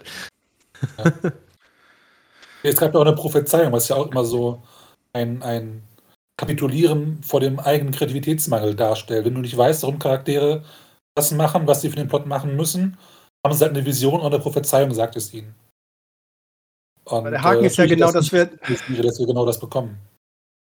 Es ist ja auch die Schwierigkeit, dass wir mittlerweile eine ganze Generation Zuhörerinnen, Zuhörer, Zuschauerinnen, was auch immer haben, die halt andere Dinge schon gesehen haben. Und mein erster Gedanke in diesem, diesem, der Balrog pinkelt an den Baum, da ist ein Elb, der ihn dabei, daraus wird Mithril, alles klar, war für mich, war, mich, war für mich die Szene aus Harry Potter, diese wunderbare kleine animierte Szene, wo sie das erklären mit den drei hier, mit den Three Hallows, mit den äh, Deathly Hallows. Und das ist Ja. eine wunderschöne Szene. Das ist die beste Szene überhaupt in dem ganzen Film, wo es dazugehört. Und du hast dieser aus dem Erzählfluss rausgenommenes Element, das erklärt so ein bisschen Legende. Das ist ein bisschen wie die Legende von Avatar. Auch da gibt es diese Elemente, wo erklärt wird, wo kommen die Windleute her, wo kommen die Feuerelemente her. Und da gibt es immer wieder so kurze Blöcke, wo was mit Hintergrund und Mythologie erklärt wird. Und das passt bei Avatar, das passt bei Harry Potter, aber es passt nicht bei Herr der Ringe, Ringe der Macht. Da pinkelt ein Balrog an einen Baum, ein Elb ist zufälligerweise da, das zusammen wird zu Zupp durch den Berg und das soll die Erklärung sein. Und das funktioniert hinten und vorne nicht, weil Balrogs nicht an Bäume pinkeln. Das ist keine Logik. Glaube Ja ich gut, zumindest. da sind, da sind wir jetzt aber, da sind wir jetzt aber wieder beim Plot und bei der Lore und da haben wir gesagt, das wollen wir außer Acht lassen. Das lassen wir außer Acht. Okay, alles klar. Es ist ja aber nicht nur Tolkien-mäßig schlecht, das ist ja erzählmäßig einfach auch wirklich schlecht. Und Ja. ähm, Ja, ich lasse Tolkien halt immer raus bei irgendwelchen Ja. Detailfragen, so nach dem Motto, äh, muss äh, Galadriel nicht Königin sein oder irgendwas, das ist mir relativ Wumpe. Ja. Aber was mich zum Beispiel massiv stört, ist, wenn zentrale Elemente von, von Tolkiens Welt einfach irrelevant oder ins Gegenteil verkehrt werden. Äh, wir hatten die Eminems zum Beispiel. Die Art und Weise, wie sie Magie wirken, diese ja, D&D Feuerball schleudern, passt nicht nach Mittelerde. Das passt auch nicht zu irgendwelchen Schlachten, die wir in Mittelerde kennen. Stell dir mal die drei Dudes vor, oder Dudettes meiner, meiner Frauen, ähm, bei der Belagerung des Schicksalsberges.Udetz, stark. Das dauert, das dauert halt 15 Minuten, dann ist die Belagerung vorbei, weil einfach alle Elben und Menschen brennen. ist richtig. Ja, und wenn du sowas halt in deine Welt einbaust und dann wieder weglässt in anderen Szenen, dann bin ich wieder raus. Das ist so wie die Wehrwürmer aus, aus dem Hobbit. Ja, Genau. diese, diese äh, unterirdischen Autobahnwürmer, die halt die, die Orks ausspucken, aber halt 50 Meter vom Erebor Halt machen und deswegen müssen die Orks halt belagern. Ja, lässt du die Würmer einfach ein bisschen weiter knapsen, dann sind sie quasi im Berg drin, können das Ding von innen halt angreifen dieser, und der Film ist vorbei. Und trotzdem werden die halt in diesen Film eingebaut, obwohl es dann das Einbauen selber diesen Film völlig ins Lächerliche zieht. Und was Schöne Genau ist, dass das Schöne, genau das, was du ja gerade schon mit den Eminems gesagt hast, mit dem Feuerkampfstil, haben sie ja schon in ihrer Serie selbst auch dann wieder verkackt. In der einen Folge zieht sie hier aus dieser Feuerfackel das Feuer raus und dann macht sie einen Schnicks und alle Wägen brennen. Zielgerichtet. Perfekte Exekution. die Folge drauf hat sie ein ganzes Lagerfeuer und dann pustet sie einfach mal so ein bisschen so, ja, halbgar so in die Richtung mit rein. Aber so richtig zielführend war der Feuerstoß dann nicht. Ne, Frage ich mich, wo ist die, wo ist die Schnickstechnik hin? Die aus kleineren Mitteln entstand, die wirklich wesentlich zielführender war und tatsächlich alle Hobbits, ich glaube, einfach kolossal verbrannt hätte in der Szene. Aber das ist wie bei Pokémon. Du hast vier Angriffe, du willst auch alle mal machen in einem Kampf. Aber das, das, das ist, ich glaube, das ist halt tatsächlich eine der, der, der Grundprobleme und wo man tatsächlich den beiden Showrunner den Vorwurf machen kann. Wenn die wirklich mit D&D zu Tolkien gekommen sind, und da ist nichts falsch oder verkehrt dran, es kommen eine Menge Leute auf die verschiedenste Art und Weise nach Mittelerde. Aber wenn sie von D&D aus dem klassischen Pen and Paper zu Tolkien gekommen sind, dann haben sie keine Ahnung von Tolkien. Weil das Grundprinzip von D&D ist, mein Hobbit kann Feuerbälle schmeißen weil du die Klassen hast und die Fähigkeiten und die Spellbooks und dann laufen halt irgendwie drei Hobbits durch die Gegend und machen halt Burn Motherfucker. Und das funktioniert bei Tolkien aber nicht so. D&D hat nichts mit Mittelerde zu tun, selbst wenn sie das glauben. Die Magie bei Tolkien funktioniert nicht so. Du kannst nicht einfach, weil du gerade Bock hast, ich bin ein übergewichtiger Elb, der schlecht gelaunt in Eregion keinen Job gefunden hat, und das ist die Character Story, die du dafür brauchst, habe aber diesen super Megastab, mit dem ich super P Mega Power bei Charisma oder sonst irgendwas kriege. D das geht nicht. Das eine ist ein Spiel, das mit entsprechenden Regeln funktioniert und super lustig ist. Und es gibt nichts Lustiges, als Pen and Paper irgendwie abends mit ein paar Leuten zu sitzen und Blödsinn zu machen. Aber so funktioniert nicht der erfolgreichste Roman des 20. Jahrhunderts. Da hat sich jemand hingesetzt und Gedanken gemacht, nicht besoffen überlegt, ob ein Hobbit halt Feuer furzen kann. Das ist super lustig, aber so hat Tolkien nicht gedacht. Und deswegen hast du das Problem, dass sie jetzt diese Serie einfach zusammenbasteln aus den verschiedenen Hobbit-Klassen und noch so drei anderen Leuten. Und dann siehst du, das ist keine Serie, die auf einem literarischen Vorbild basiert, sondern das ist eine D&D-Runde, die die irgendwann mal vor zehn Jahren gespielt haben, vollkommen hackenstramm und dann gesagt haben, wir machen eine Kampagne im zweiten Zeitalter. Und die sieht genauso aus. Und wenn du das im Hinterkopf hast, wird diese ganze Serie vollkommen leicht zu verstehen. Und dann kannst du auch sagen, ja klar finde ich die Serie geil, weil du zockst ja selber D&D. Dann ist das natürlich auch völlig cool. Das ist eine D&D-Kampagne. Das ist keine Serie. Das ist ein Rollenspiel übertragen in ein Medium. Drittklassig. Einmal, sie hatten, die hatten während der ganzen ersten Staffel einen Punkt, wo sie mich fast dazu hatten, dass ich gesagt habe, oh, das könnte jetzt geil werden. Marc, erinnerst du dich daran? Das ist eine der, der ganz wenigen, äh, was heißt eine der ganz wenigen, sage ich jetzt. Du hast ja die Hälfte mitgemacht. Es war so mitten, es war so mittendrin, habe ich dich gefragt, wie fandest du die Folge? Und dann habe ich anfangs gesagt, ich fand sie eigentlich gut. Und das war die Folge, ich weiß jetzt nicht mehr, welche Nummer das war, wo sie tatsächlich das erste Mal das Thema aufgebracht haben mit der Vergänglichkeit der Elben ähm, mit, mit dem Baum und mit dem Verfall und dass sie dagegen vorgehen wollen und dass das zuerst noch so ein bisschen im Verborgenen stattfindet. Da habe ich mir gedacht, die bauen hier so viel Bullshit ein, aber jetzt bringen die hier so eine Loa-Meter-Ebene rein. Hat Potenzial, fand ich cool. Aber sie haben es ja dann auch im Folge, im weiteren Verlauf haben sie es dann ja auch wieder so ein bisschen, na gut, ich sag, ich sag mal für den Stil, den sie fahren, nicht ganz verhunzt aber so mit einfachsten Mitteln gelöst. Aber ich fand es tatsächlich cool, dass die sowas überhaupt noch berücksichtigt haben. Und einerseits frage ich mich, wenn die auf sowas kommen, warum halten sie sich dann nicht einfach an die einfachsten Charakterzüge, wie zum Beispiel Galadriel? So. Also ich meine, Galadriel ist hier wirklich, ist ein Charakter, der ist super skizziert, aber so wie sie in der Serie ja auftritt, das ist ja haarsträubend. Da kannst Also du ja fernab von der Lore sein, wie du willst. Also ich finde das grausam, wie, die, wie Galadriel da dargestellt ist. Das ist ein eigenes Thema. Zurück zu der Vergänglichkeit der Elben. Also, ich habe da keine Metaebene gesehen. Äh, Ja, prinzipiell besteht ja die war ja Metaebene. Hier haben sie es halt runtergebrochen auf, die, dass der Baum krank ist und dass die da jetzt ein Heilmittel brauchen. Aber gen generell Ja. war das ja schon das, das Thema der Elben in Mittelerde, dass sie an Glanz verlieren und an Einfluss verlieren und dementsprechend im Verlauf der Zeitalter auch immer weiter ihre Präsenz schwindet. Das meinte ich mit ja Metaebene. das Thema, was sie da aufbringen, sondern einfach nur, wir haben kein Mithril, was wir auch nicht hatten 3000 Jahre vorher, und nur Ja. das sterben wir jetzt. Das sie haben es ja wirklich runtergebrochen auf das simpelste und blödeste, weil sie brauchten eine Motivation, dass irgendwer zu den Zwergen geht, dass wir ein paar Zwerge sehen können. und dann diesen Mithril nutzen, um die Ringe zu schmieden. Ja, das fand ich das- Beginn an, hat mich dieser Subplot nur aufgeregt und ich habe da auch nichts an Meta gefunden. Weil es Aber ja das, eine andere Herleitung ist als die Vergänglichkeit der Elben bei Tolkien. aber du Das musst ist ja, ja- bedenken, als sie es eingeführt haben, han- hatten die ja noch nicht direkt das Mithril damit verknüpft. Später haben sie es mit ihren schlechten Mitteln dann verhunzt, wie ich es ja gesagt habe. Also wie sie quasi alles an die Wand gefahren haben. Aber an dem Punkt dachte ich mir, oh, jetzt fahren sie eventuell Potenzial auf. Aber Polizei leider habe ich nein. gesehen, tatsächlich bei äh, Adar und den Orks. Auch das haben sie dann an die Wand gefahren. Ja. Also, dass es unter den äh, Orks oder in Mordor Fraktionen gibt, die verschiedene Ziele haben, hätte ich als Konzept ganz interessant gefunden. Hätte meiner Meinung nach auch viel hergegeben, halt für die Serie im zweiten Zeitalter mal zu zeigen, wie sieht es denn bei Sauron aus? Wie gelangt er denn an Macht im Osten? Wie spielt er denn die Völker gegeneinander aus? Wie kriegt er die, die, die ganzen Dudes auf seine Seite gezogen. Weil er ist ja ein charismatischer Politiker. Ja, er, er schafft es ja, Menschen gegen Menschen aufzubringen und Seite mit Orks zu kämpfen, die eigentlich Feinde sein müssten.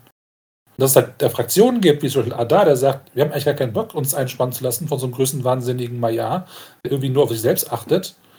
Ja. Das aufzubringen, so, Ja. okay, das könnte interessant werden. Aber dann Ja. bringt er den Vulkan zum Explodieren und zerstört die Lebensgrundlage seiner eigenen Orks, weil auch Orks müssen irgendwas essen und können sich nicht von Asche ernähren. Und scheinbar haben auch Orks schlechtere Augen im Dunkeln als Menschen, weil Menschen haben keine Fackeln im, äh, im Ascheregen, Orks aber schon. Ja, das sind, das sind kleine Dinge, da, da musste er einfach mal die Sonne verdunkeln, weil seine Orks, die kriegen da, da, da- die kriegen da Pusteln, wenn die an die Sonne kommen. Das halten die nicht aus. Ist ja so Aber ich- Der gesagt hat, ich nehme meine Orks, ich ziehe jetzt irgendwo in Südland irgendwo hin, wir machen jetzt unser Ding jetzt. Wir Ja, brauchen genau. jetzt irgendwas von diesen Menschen für, weiß auch immer, irgendein Red Herring ist mir auch egal, aus diesem bekackten Dolch, vielleicht ir- irgendein anderes Einsatzzweck für das Ding hätte was sein können. Und dann muss halt Sauron zusehen, wie er die wieder in seine Fittiche kriegt in Staffel 2 oder so. Den Punkt, Das den Punkt cool habe ich auch mal angeführt, Marc. Da habe ich, da hab ich gesagt, ich fände es so cool, wenn Ada eigentlich gar nichts mit Sauron zu tun hat, sondern sein eigenes Ding macht. Und Sauron dann erstmal gucken muss, wie er hier Ada aus Mordor rauskriegt. Weil er das Land eigentlich so ein bisschen für sich dann und seine Orks da gemacht hat. Wäre zwar fernab gewesen, wäre aber. Ja. Das wäre schon interessant gewesen. Aber ich denke, das, was du sagst, so wie der, oder ich hoffe zumindest, dass man das in Staffel 2 so ein bisschen sieht. Dass der da jetzt, der, der schlägt da jetzt erstmal in Staffel 2 in Mordor auf, dann schmiedet er seinen einen Ring, um einfach das Ringe-Thema abzu, abzuhandeln und dass man das halt auch mal durch hat, so innerhalb von dann nochmal fünf adaptiven Minuten an die zehn Minuten aus der letzten Folge vorher.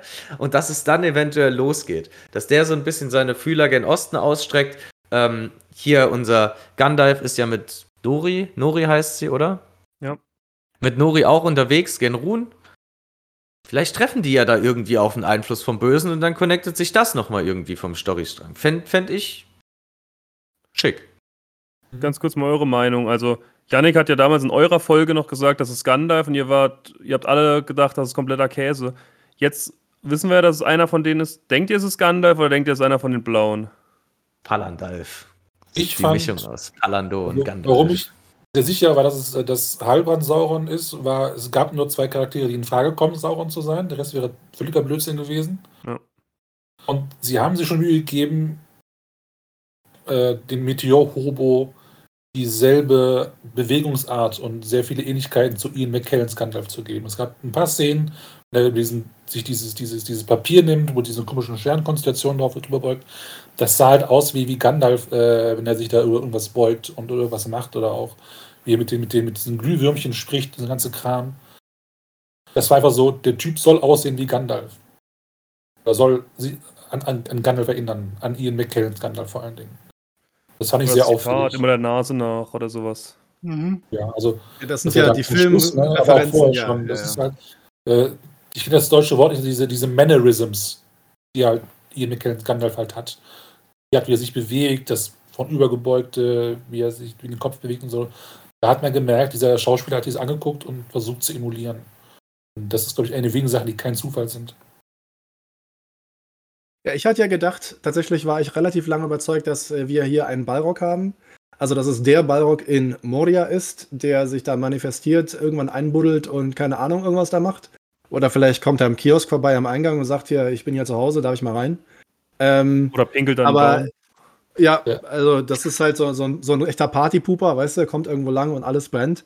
Ähm, und jetzt ist es halt, jetzt, jetzt sind alle Vorzeichen, lassen ja vermuten, dass es Gandalf ist, weil kein anderer der Istari hat diesen Bezug zu den Hobbits.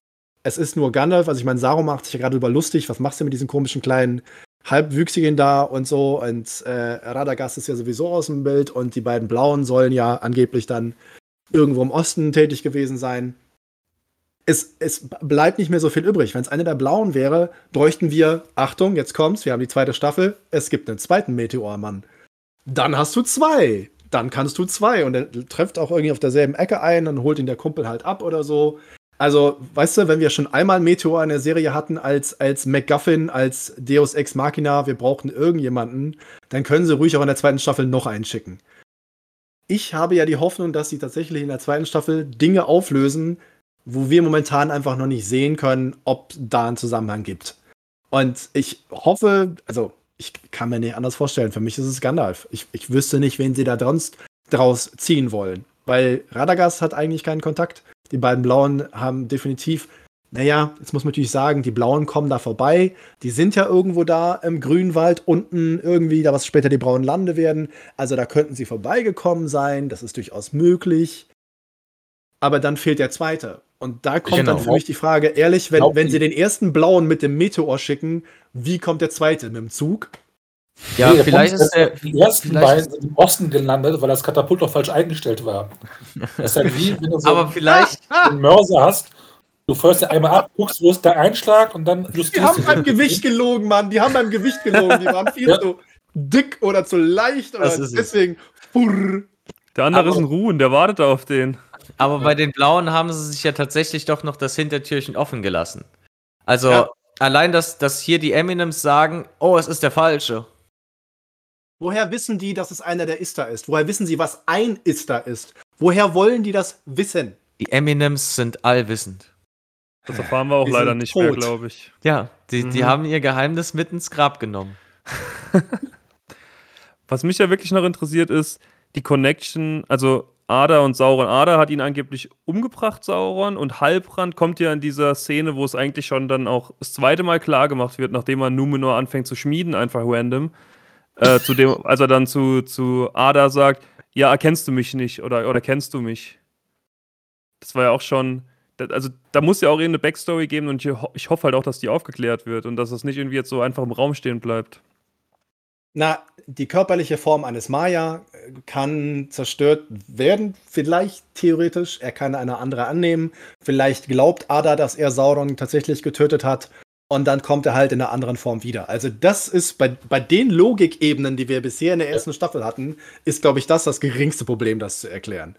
Ja, aber hoffentlich wird es erklärt. Also irgendwie so, so muss kein, kein Rückblick sein, sondern dass die einfach wirklich mal ins Gespräch miteinander kommen.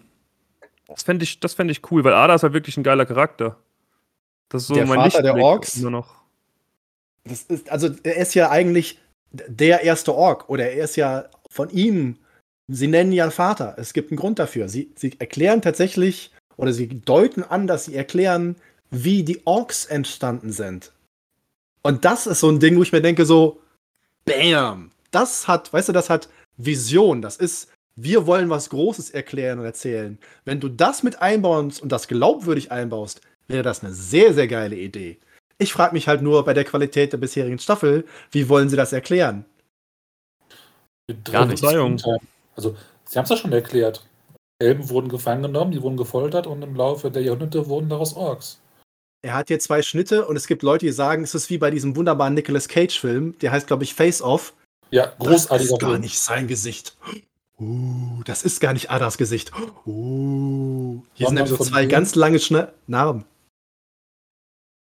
Ja, aber das macht doch keinen Sinn. Das, wo soll denn das hin? Ach, egal. Ich glaube auch, Ja, dass Ada Ada ist. ist- Die sind einfach Ian McKellen drunter. das ist das nächste T-Shirt. Ich glaube, dass Ada Ada ist. Ja. Nein. Verrückt. Wow. Also, ich fand ja, also, Ada, Ada ist. er war eigentlich offiziell in der Verlosung, Sauron zu sein, bevor die Auflösung kam. Ja, aber das ist ja Trash. Also das hätte ich gar nicht gefühlt. Es war, es war ja immer so aufgebaut, wer ist Sauron, wer ist Sauron. Aber ich habe mir gedacht, es können doch nur Meteor, Hobo und, und Heilbrand sein. Ja. Und alle anderen machen noch weniger Sinn. Also, wenn Ada Sauron gewesen wäre, dann wurde der Bösewicht als Bösewicht revealed. Das ist ja doch völliger, also, Ja. gut, ich würde der Serie zutrauen tatsächlich mittlerweile, aber ähm, das wäre ja albern. Und wer sonst? Was geil gewesen wäre, wenn es der, der Waldreck gewesen wäre. Das hätte ich, das hätte ich geil gefunden. Ja? Das wäre das wär richtig äh, Der eingesneakt. Mensch, der ältere Typ, der Der irgendwie mit Theo wird. rumredet. Ja, ja, ja. Ja. Der, der Brecher des Damms. Ja. Dammbruch. Der Dammbruch. Es gibt halt einfach so viele Punkte, über die man so schön streiten kann bei der Serie, weil sie so schlecht sind. Das ist Ja. so Ich schön. möchte einmal random einwerfen. Ich habe irgendwo gelesen nach Folge 2 oder 3, dass es extrem viele Zeitlupenszenen gibt, so wie bei Baywatch. Dann habe ich darauf geachtet und es stimmt. Es gibt extrem viele Das Zeitlupenszenen. ist doch meine, das, das sind doch meine Lieblings, die, die beiden Zeit, also ich habe nur zwei vor Augen, ja, und die sind furchtbar. Ja, das ist äh, Galadriel darf reiten, ja, und Ja. dann in Slow Motion dieses grinsende Gesicht. Und ich habe echt gedacht, so, Alter, sag mal, euer Ernst? Also, den ganze, was macht ihr denn da? Seid ihr doof? Also, das ist so, dass man, man ist dann so geschockt davon, dass, äh, was soll das? Also einfach nur als Erklärung. Was sollte das für ein Mittel Kommt sein? sowas in die fertige Folge rein, ja? Warum das Ja, nicht die, weggeschnitten gen- ohne Frage. Guck mal, weißt du, ihr könnt mir vorstellen, dass die Szene sieht aus, als wir es geplant haben, es hat nicht funktioniert, warum auch immer, lass uns raus. Aber Ja, nein, genau, es kommt nee, aber und irgendeiner alle stehen vom Fernsehen denken sich, Ja. äh, was? Frag der, ich der, ja- es rein, der es reingeschnitten hat, der wird da wahrscheinlich gesessen haben. Oh, ist mir nicht aufgefallen. Yes.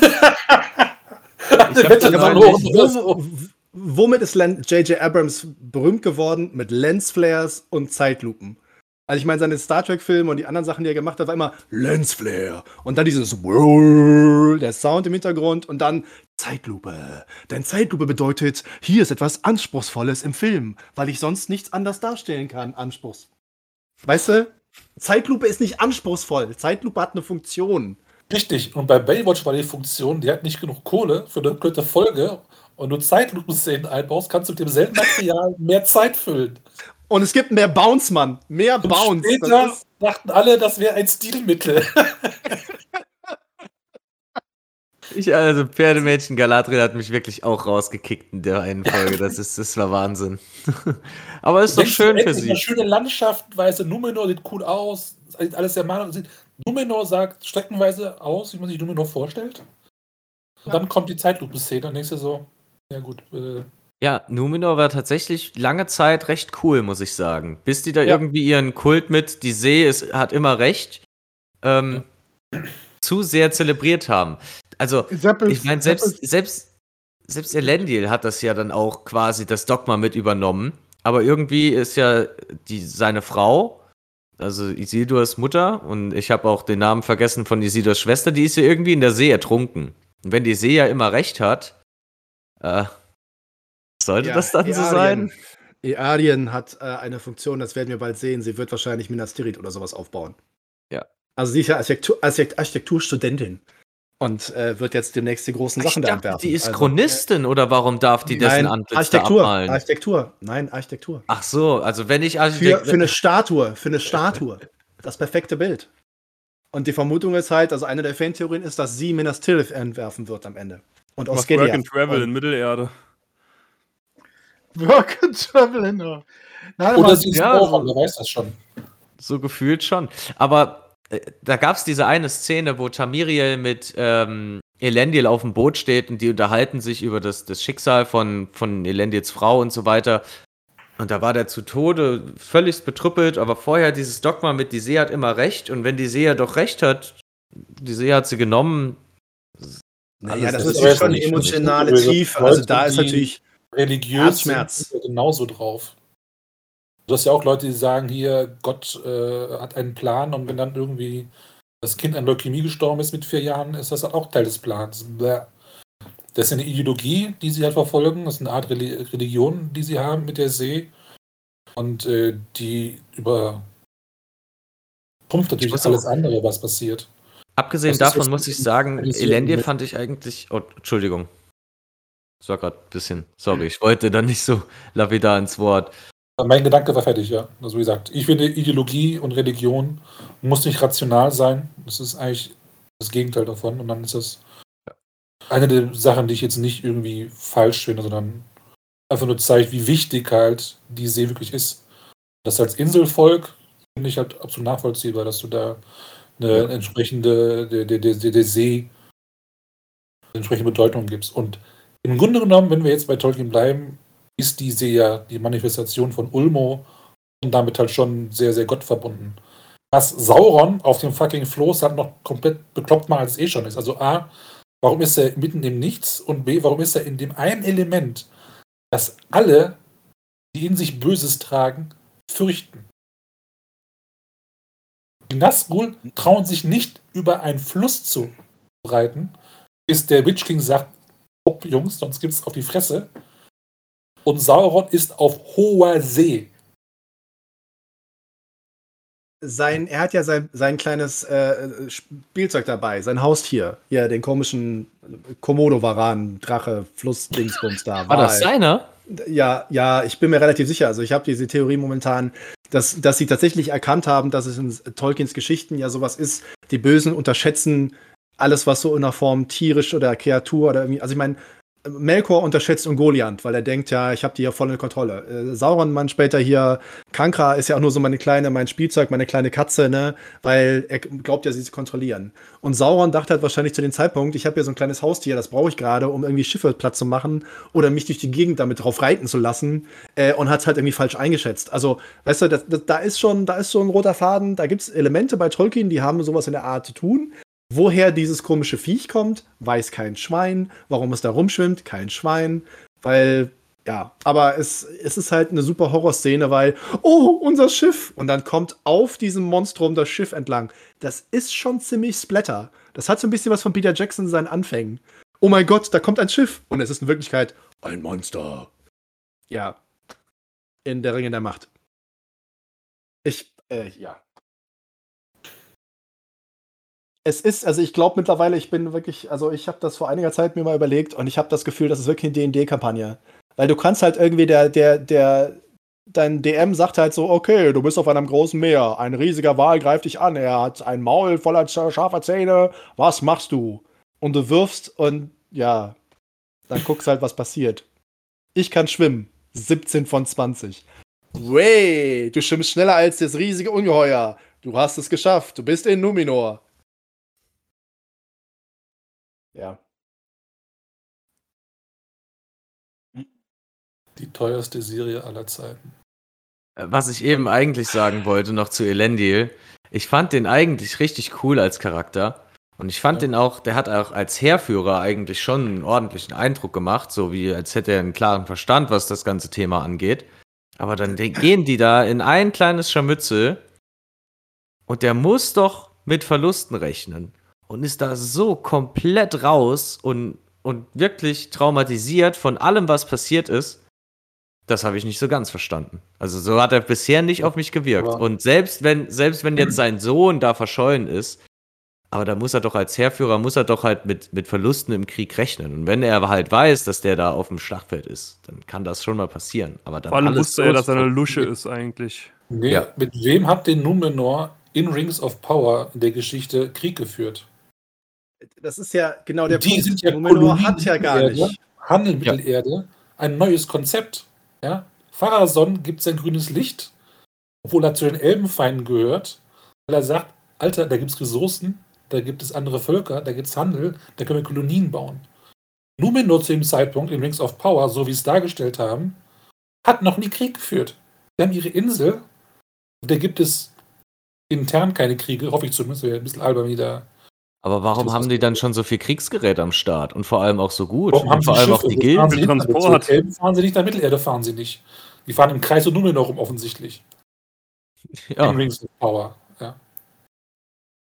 Was ich auch schön finde, dass ein Captain mit seinem Schiff hat eine höhere, eine größere Streitmacht als die Commander of the Northern Armies in Mittelerde.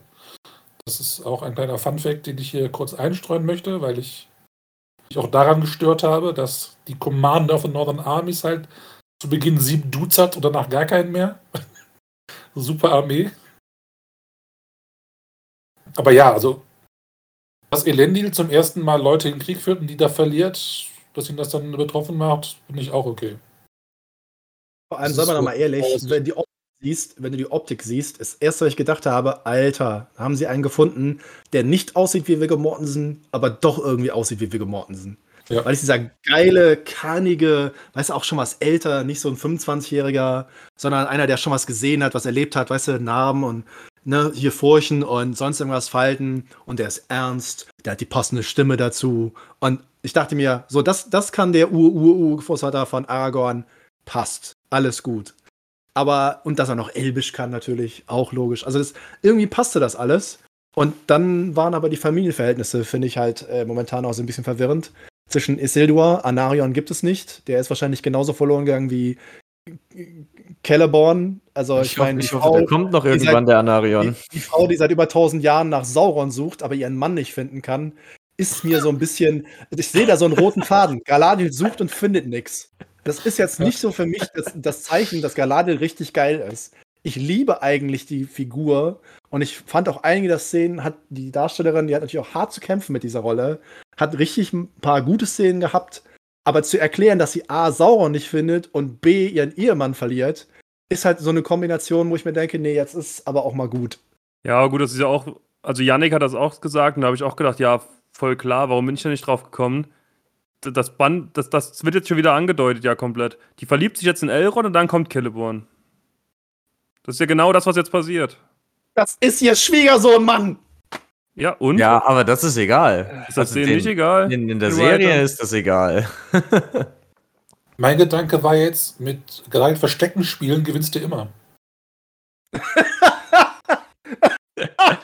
Wenn um dich herum alles sterben, aber du bist der Letzte, der übrig bleibt. Super Taktik. Ja, die finde ich ja keinen, weißt du, ihr, die musst du die, die suchen soll, du stellst sie hinter, hinter die Gardine, deine Füße gucken rauf und geil so, ja, wo ist er denn? Ich habe keine Ahnung, in Schlafzimmer und das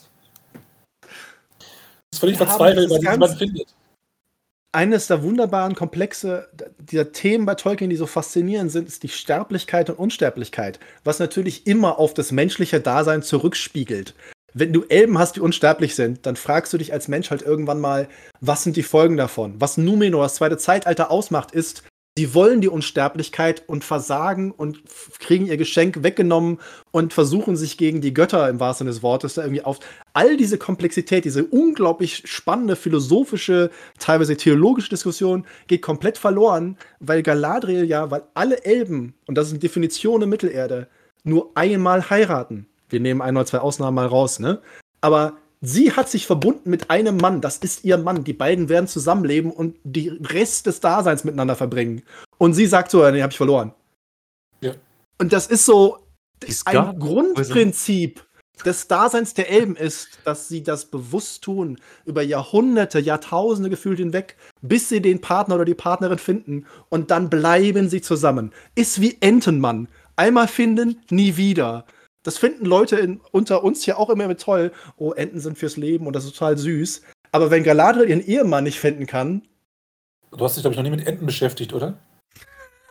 wann das Enten sind die mit den absurd geformten Penissen, was alles Vergewaltiger sind und als Schutzfunktion haben die Entenweibchen entsprechend absurd geformte äh, äh, Vaginas. Delfine sind ja auch nicht nett. Ja, Ich glaube ja auch alle Leute, Delfine sind total nice. Das ist auch Bullshit. Und irgendwie romantische Enten. Gottverdammter Vergewaltiger der See. Es Echt? gibt, es gibt Videos, wo, wo Enten oder Erpel tote andere Erpel vergewaltigen, weil die einfach komplett durch sind. Das sind So, die und das ist das Niveau- Vogelwelt. Das ist, die, das ist das Niveau, das die Serie gerade erreicht. Wenn Galadriel ihren Mann aufgibt, ergibt das elbische Dasein überhaupt keinen Sinn mehr, außer du hast einen krummen Penis. Vielen Dank, Sebastian. Schön. Du Das hast das Thema Das ist perfekt. Das ist wunderschön. Ich habe noch nie eine bessere Zusammenfassung. Ich glaube, ich werde auch nie wieder eine bessere Zusammenfassung von der ersten Staffel hören. Das, ist, das war Peak. Es kann nicht mehr besser werden. Vielleicht. Ja. Was erwartet ihr von der zweiten Staffel? Denkt ihr, da kommt noch was? Denkt ihr, es wird jetzt besser, wenn sie sich zwei Jahre hab- schöpferische Pause gönnen? Ich habe Hoffnung. Ich möchte doch, ich will doch eine geile Serie im zweiten Zeitalter haben. Da waren ja so viele geile Momente drin, wo ich mir dachte, Alter, das ist brillant gemacht. Also diese, diese Szene gerade mit Durin dieser Elrond in, in Casa Doom, wo er diesen Baum da gepflegt hat, irgendwie 20 Jahre lang, damit er so aussieht. Wo ich mir denke, Junge, da haben sie für einen kurzen Augenblick genau begriffen, was das bedeutet. Das Symbol, der Baum, die Lebenskraft der Elben, Elrond, der versteht, wie viel das ihm eigentlich bedeutet, die Freundschaft zwischen den beiden, das Ganze mit hier, also ich bin totaler Sophia Nomfeti, also dieser Fan, weil die, weil die Schauspielerin einfach in die Energie auf dem Bildschirm geile Sachen macht. Und da dachte ich zum Beispiel, Alter, da ist doch genau das Richtige. Und dann fahren sie für diese verzweifelte Szene, um irgendwie erklären zu können, dass 20 Jahre im Leben eines Zwergs was bedeuten, einen Aufzug rauf. Vier Minuten lang. Damit die beiden sich so ein bisschen so. Und ich weiß es nicht. Ich verstehe nicht, warum sie diese großartigen Momente einbauen können. Und dann ist 90% der anderen Sachen widerspricht diesen Aussagen. Da ist ja, da ist ja hinten und vorne kein, da ist kein, kein Fluss, keine Harmonie, kein irgendetwas. Du, du siehst nicht, wie der Erzählbogen sich aufbaut. Und das war meine größte Hoffnung. Das ist die erste Serie, die gesagt bekommen hat, überhaupt, ihr dürft fünf Jahre machen, was ihr wollt. Ihr dürft erzählen, wie es noch nie jemand erzählt hat. Und damit haben Also- sie geworben. Ihr vergesst, Oh. glaube ich, wir haben es ja schon von Anfang an von denen gesagt bekommen, uns wurden Lügen erzählt und die klären die jetzt auf. Ja, schön. Da bin ich Haben mal gespannt. Das Haben sie war, ja gesagt. wurde im Trailer genannt. So. Viele Lügen wurden euch über Mittelerde erzählt. Haben sie gesagt. Ich- also eigentlich. Ich freue mich schon drauf. Ja. True. Sie Ja, haben die sich Elben dran haben die, gehalten. Auto, die Elben haben die Autobahn nicht gebaut. Stimmt, ja, genau. Es ist. Nein, das waren die Würmer. Ich habe die Hoffnung, dass sie tatsächlich die beiden Showrunner, die nicht in der Lage sind, ihre Storyline stringent zu erzählen, ähm, für so eine große Produktion, entweder ersetzen oder ihn ihm an die Seite stellen. Der weiß, wie das geht. Dann können die ihren kreativen Teil weiter aus, ausleben. Und das Organisatorische, die Koordination, wird jemand gemacht, der weiß, wie das funktioniert. Dann haben wir vielleicht immer noch eine Geschichte, die auf dem Niveau von Fanfiction ist, wie Rings of Power Level 1, aber zumindest dann in sich eine gewisse Kohärenz und innere Logik beibehält und die nicht ganz so zusammengewürfelt wirkt, wie das Staffel 1 war. Dass wir dann zumindest eine für sich gesehen stabile Geschichte kriegen.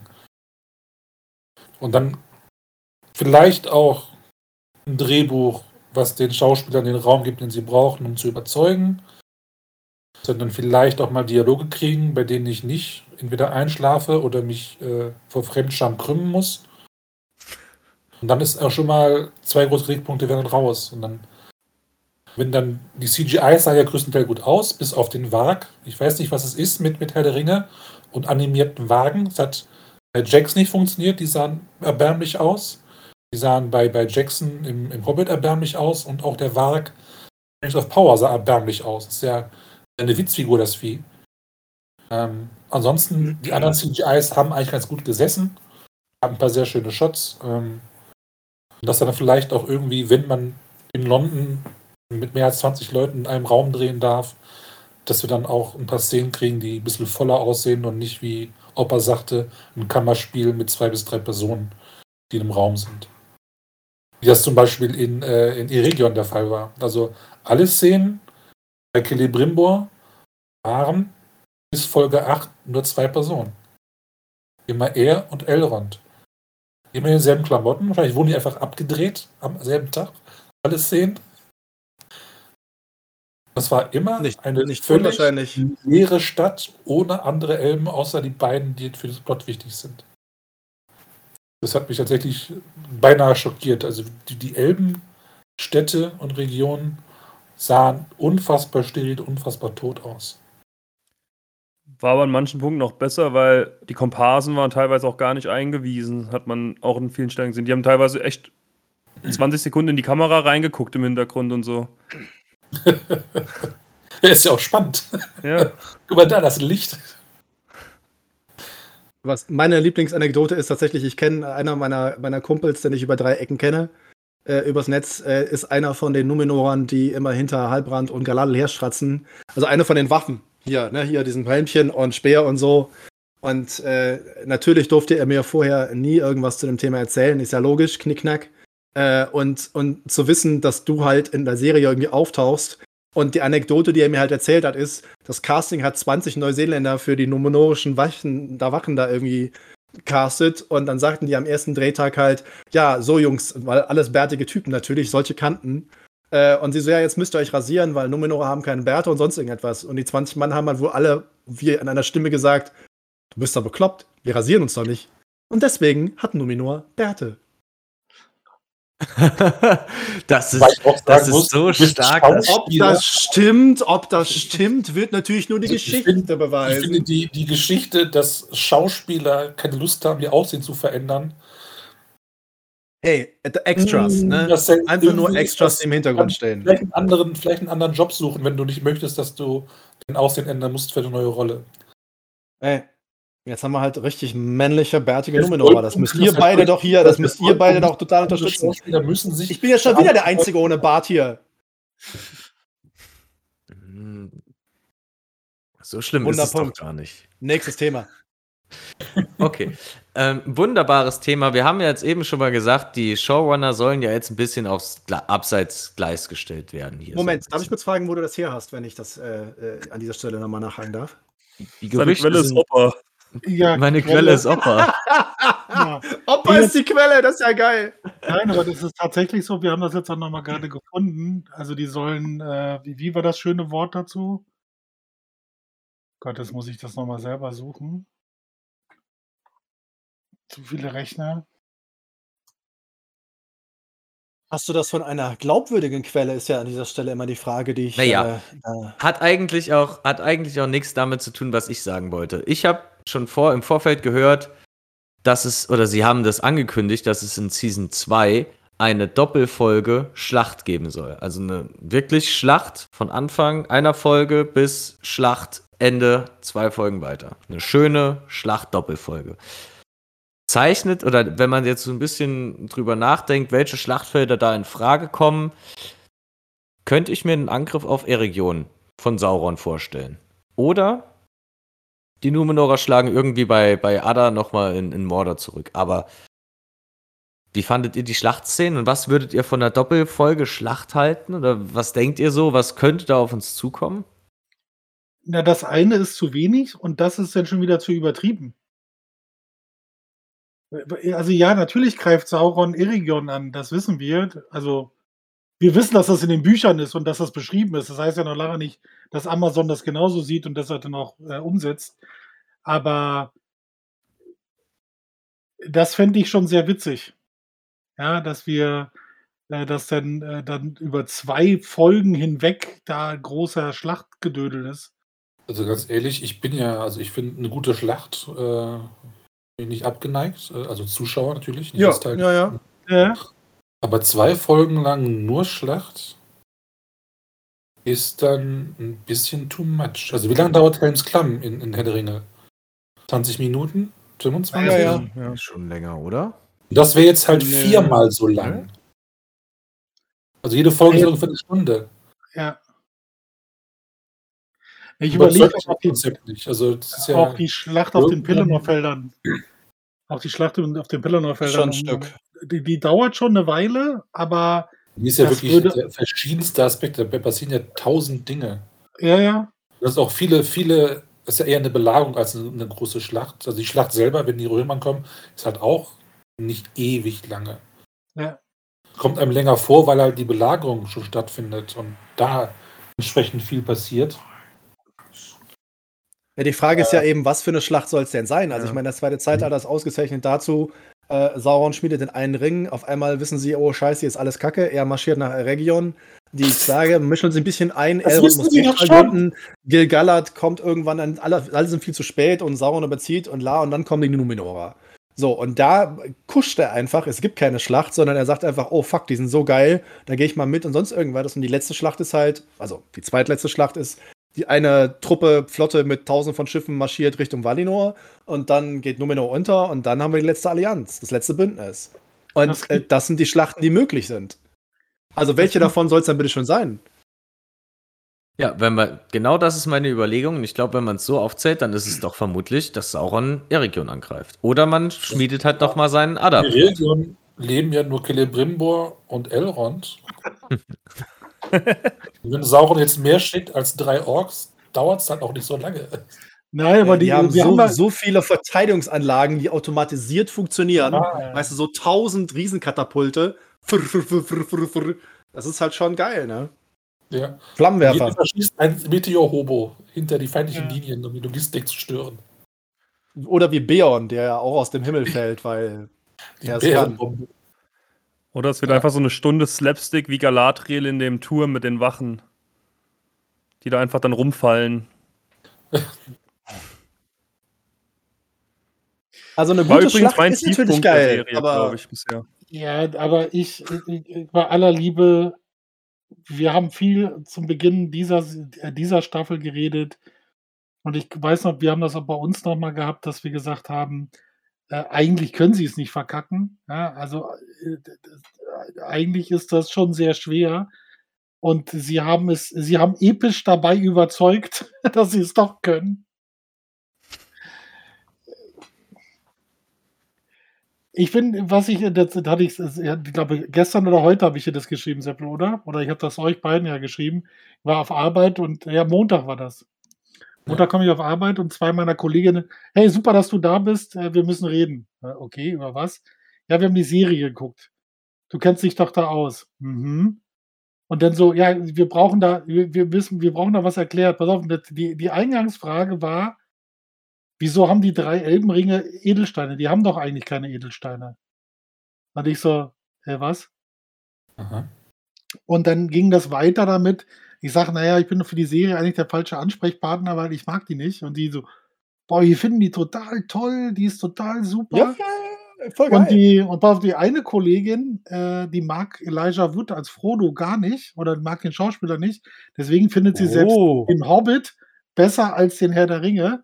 Und ich habe das geschrieben und, Sepp, und, äh, und Seppels Antwort war sofort zum Chef, die muss gekündigt werden. es gibt Menschen, die sind, die finden das gut. Also ich kann es nicht nachvollziehen. Ja, das hatten wir ja auch Menge. schon. Es gibt, also es sind nicht so viele, wie Amazon, glaube ich, glaubt. Also wie gesagt, dafür ist sie halt nicht nur für Fans vielleicht ein Problem, sondern weil sie auch fachlich leider nicht überzeugen kann. Aber es gibt schon Leute, die sagen, dass sie das gut finden, die sich da unterhalten fühlen. Ich kann es nicht nachvollziehen, aber offensichtlich gibt es diese Menschen. Aber ich erwarte äh, von der zweiten Staffel nichts. Ich erwarte den, gle- also da, sie müssten ja alles auf drei umkrempeln. Also was anderes fällt Aber- mir ja gar nicht ein. Also ich wüsste gar nicht, was sollten sie denn jetzt noch anders machen? Insbesondere, wenn dann schon wieder so ein komischer Teaser kommt. Okay, wir, wir sind ja jetzt in dieser Vorgeschichte, ja. Es wird eine große Schlacht geben. Hä? Ja, aber sie haben ja schon, sie, sie erlauben sich ja immer Ausreden in diesen großen Fluff-Pieces. Also beim Hollywood Reporter haben sie letztens gesagt, die zweite Staffel wird viel näher am Kanon sein. Und ich sitze da und sage so? Ja, aber die Frage ist, warum, war denn, warum denn dann die von erste? 0 auf 1 ist halt kein großer Sprung, weißt du? Richtig, ich wollte gerade sagen. Nee, aber Genau die Frage, das. aber weißt du, aber, aber da frage ich mich doch, warum, warum wollen sie das erst in Staffel 2 machen? Sag mal, sind die denn, Glaubt weißt du auch mal, wie Ne, glaube ich auch nicht. Aber wie bescheuert Ja. ist, also mal, ey, dann muss man wirklich den Geisteszustand aller, die da wirklich beteiligt sind und das irgendwie auf die Reihe bringen wollen, überprüfen. Weil du gehst dann normalerweise, würdest du das doch andersrum machen. Geh doch mit dem Kanon näher ran, um dir wirklich alle abzuholen. Und dann kannst du abbiegen und vielleicht dich weiter davon entfernen. Aber du vergraulst doch nicht die Hälfte der Leute erstmal, um dann zu sagen, ah, das war ein Versehen, dass wir euch vergrault haben, wir hätten euch gerne alle wieder. Immer- Also ich glaube, Staffel 2 wird qualitativ besser, weil sie wahrscheinlich die Fehler, die sie bei Staffel 1 gemacht haben, auch selber erkannt haben. Ich, ich kann mir vorstellen, dass dieses Machwerk intern nicht für Fragezeichen gesorgt hat. Und Das hoffe da ich. wird, glaub ich, Das da wird, glaube ich. schon was passieren. Da haben auch die Beteiligten hat auch die Erfahrung aus Staffel 1 und werden einfach ein paar Fehler vermeiden können, die sie bei 1 gemacht haben. Aber von der, von der Storyline her, die ist ja jetzt schon so verfahren und, und, und, und so absurd aufgebaut worden, da kommst du nicht wieder raus. Das, Marcel, ja, das haben wir bei Game of Thrones gesehen. Ach, man kommt, man jede kommt schon aus der Menge Änderung, raus. die du in Staffel 1 machst, wirkt sich halt exponentiell in den nachfolgenden Staffeln aus. ja. Aber und Marcel, da kommen sie halt nicht mehr wieder raus. Es sei denn, sie machen eine Art Hard Reset oder so. Eine berühmte Serie, eine der erfolgreichsten Serien und damit, glaube ich, sogar tatsächlich die erfolgreichste Serie auf der gesamten Welt, hat zwei Staffeln lang irgendwas erzählt und dann in der dritten ist jemand in der Dusche aufgetaucht, der seit zwei Jahren tot war. Und das war alles nur ein Traum. Und die Serie hat trotzdem Rekorde gebrochen. ja, Dallas, ich Du kann mich von Dallas, erinnern. ne? ja. Genau, ja, klar. Das ist der Klassiker, ja. Ja. Bobby, ja, einer der, der Lieblingssätze. ja, aber das kannst du, weiß ich nicht, also das, das lässt sich ja schwer bringen. Aber weißt du, was mich interessieren würde, Marcel? Als wir in London waren, als wir in dem Odeon gesessen haben und Jeff Bezos da stand und da seine Rede gehalten hat, ja, ich Ja. möchte gerne wissen, auch nur für mich allein und ich werde es auch nie weiter erzählen, was sein Sohn zu dieser Serie sagt.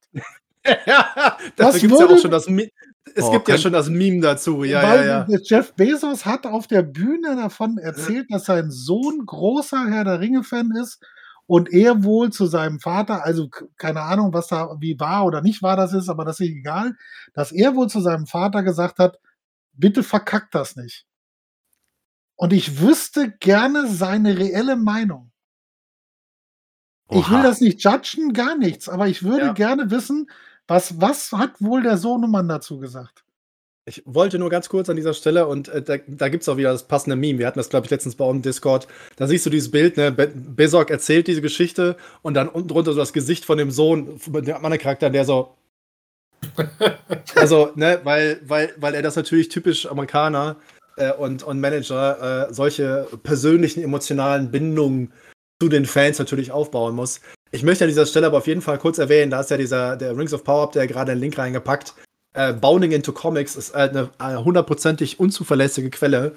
Und äh, der letzte Rotz, also ein Ort eigentlich, äh, ein Hafen für den letzten Rotz, den man finden kann, äh, die vor allem gerne auf der Negativitätswelle mitschwimmen, sind aber halt sehr erfolgreich. Das äh, ist halt eine relativ große Seite, aber da auf keinen Fall jemals auch nur eine Sekunde lang glauben, dass das, was da steht, korrekt ist. Entschuldige bitte, Ähm. wir haben bei anderen Sachen schon ge nicht geglaubt, dass das wirklich Realität wird. Und die Serie hat bewiesen, dass manche Gerüchte tatsächlich wahr werden. Ich muss ehrlich sagen, ich finde das ganz spannend, dass, also, dass ihr, was hat denn der Jeff Bezos dann noch so erzählt? Oh, die Rede hätte ich, glaube ich, so gern mal gehört, aber ich Äh. weiß jetzt nicht, wie spannend die war. Na doch, Aber du das- warst schon, äh, also er hat. Er ist Tolkien-Fan. Ja, ja, dass er auch Tolkien-Fan ist und dass er eigentlich äh, sich zurückgenommen hat, dass ihm das auch sehr wichtig war, dass die Showrunner schon die Möglichkeit haben zu arbeiten und damit er nicht ständig eingreift und sagt, aber ich will das so oder ich will das so, ich will das so. Das, das war so hahaha Oberschenkel, während die beiden Showrunner daneben stehen und sagten, ja, wir haben vom Boss so Zettel bekommen, aber die mussten wir gar nicht so beachten. Hahaha. und Jeff Bezos so hahaha. und wir so alle. Okay. ja. mm. Ja. Absolut spannend. Absolut spannend. Kann natürlich auch sein, dass es einfach, ich meine, so Reden sind dann auch oft fürs Publikum geschrieben, dass es einfach nur alles erdichtet ist. Auch Ja, mit dem Sohnemann ähm, würde ich auch ordentlich Geld draufsetzen, so tatsächlich. Ja. Ähm, aber Alles, was wir bis zu dem Tag gehört haben, war alles Werbung. Hundertprozentig. Auch das, was was äh, äh, McKay und Matt Payne gesagt haben, alles, was sie gesagt haben, alles, was bei Hollywood Reporter sonst wo erschienen ist, ist halt aus der Feder von einem Mitarbeiter bei Amazon Prime Video gekommen. Das hat da keiner selbst geschrieben. Und es ist auch okay, weil ich weiß, dass es Werbung, es soll ein Produkt werden äh, und Werbung ist normal und Marketing ist normal und ich kann damit schon irgendwie leben, aber dass sie halt Sachen erzählen, die sich dann hinterher durch die Tatsache der Serie komplett widerlegen, ist halt einfach schwer zu verkraften, wenn man irgendwie sagt, ich hab da Bock drauf, ihr habt uns so viel versprochen, das ist so geil und da macht ihr so viel Arbeit und Mühe und so viel geile Technik und wir sind in Neuseeland und wir haben eine geile Cast und wir haben super Leute und wir haben Howard Shaw und wir haben dies und wir haben jenes und du denkst so, ja geil, cool, bring it on, ich, ich will's sehen, ich hab da Bock drauf. Und dann steht Jeff Bezos da und erzählt mir halt, sein Sohn hat gesagt, don't F it up. Ich lieb's, was du gerade gesagt hast. Das, das habe ich schon vor so vielen Wochen habe ich das schon zu Marc gesagt. Das ist einfach, äh, also es ist schade, dass sich das alles bestätigt, aber es ist halt, es ist leider traurig. Ist Ich habe Hoffnung, weil ich gebe nicht, ich gebe nicht auf. Weil Zu Hoffnung stirbt immer zuletzt. Da, das ist einfach so. Die Mensch, die, gerade wer Tolkien schätzt und liest, weiß, dass Hoffnung vielleicht das wichtigste aller Themen bei Tolkien ist. Selbst aber schlimmsten später hier, Tal der. Dunkelheit. Aber vielleicht ist das ja ihr Masterplan, ne? So zuerst so ganz tief runter, also so Ja, ja, ja. Und dann so. richtig reingestampft und dann erst nochmal, Ja, ah das ist ja, wir mit- können, eigentlich Stein, können wir es ja Damit doch, du aber wirklich schwimmen kannst, musst du joking. erst die Darkness touchen. Ja, ja. Ja. Ein Stein kann nicht schwimmen, weil. Und ich so. What? Da wusste ich, es wird nichts mehr mit Biote-Serie. Ah. Diese, diese Pseudophilosophie, die halt, je mehr man nachdenkt, immer hohler und, und, und schwachsinniger wird, aber offensichtlich von den Showrunnern sehr, sehr ernst genommen wurde, war für mich der Indikator, diese Serie wird anstrengend und nicht so ausfallen, wie es mir gefällt. Ich habe das ja nach unserem Review gesagt von Folge 1 und 2, dass ich halt null Hoffnung habe. Da haben mir die beiden anderen alten Herren widersprochen. Aber man kann eigentlich auch aus früherer Erfahrung extrapolieren. Man hat jetzt zwei Jahre Zeit, irgendwie das einigermaßen gerade zu biegen, zumindest, inhalt, also zumindest äh, äh, qualitativ. Und wie es dann inhaltlich weitergeht, werden wir dann sehen. Aber wie gesagt, Sie können ja zum Beispiel allein bei den Ringen nicht bei den Kanon reinkommen. Ja, dieses, als Sauron den Ring spielte, wussten die eben, sie Oh. wurden verraten. Das wissen die Rückblick, jetzt schon. Flashback. Nein. Die nein, wissen, dass das es Sauron war, der, der diese Ringe ihn aufhalsen Nein. wollte. Und sie machen es trotzdem. Kleiner Funfact, der aus dem Thema raus ist, aber HarperCollins, der äh, britische und sonst auch weltweite Verlag, der ja die Bücher Tolkiens verkauft, hat ja diese Tie-In Herr der Ringe ne, mit den drei Titelbildern aus der Serie ja äh, rausgebracht und das hat ja Hobbit Press und so weiter auch alle gemacht, weltweit die Verlage. Äh, und HarperCollins hat Schwierigkeiten, äh, das abzuverkaufen, äh, weil Leute sich an den Verlag wenden und sagen, das hat ja gar nichts mit der Serie zu tun. Ja, ist ja auch richtig so. Und ich so, Du kannst jetzt für genauso Bilder von sehr überraschend. Draufdrucken und sagen, Herr der Ringe, das Ja. ist inhaltlich genauso nah dran. ja. Also es funktioniert nicht immer so, wie sich einige Leute das vorstellen, offensichtlich. Was irgendwie auch schön ist. Manchmal ist Ich gebe nicht auf. Ich will, ich will eine geile Serie, Mann. Ich habe ja gesagt, na, Anfang vierter Schau Folge. dir endlich Sandman Miriel-. Miriel, Schau dir endlich die Damen, an. Die Kinder. Serie. du siehst die große Welle. Du siehst den einzigen wichtigen Punkt zum zweiten Zeitalter am Anfang der vierten Folge in 90 Sekunden. Die Welle kommt und ich denke mir, oh mein Gott, wie geil. Oh mein Gott, wie geil. Das darf nicht wahr sein. Die Welle und schwupp und sie wacht auf. Es war so so ein Traum, eine Vision, was auch immer. Und ich so, das war's.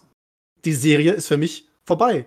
Ich habe das gesehen, was ich sehen wollte. Es sah geil aus. Es sah gewaltig aus. Und ich so, und das verpulvern die in einem Nebensatz in der vierten Folge der ersten Staffel.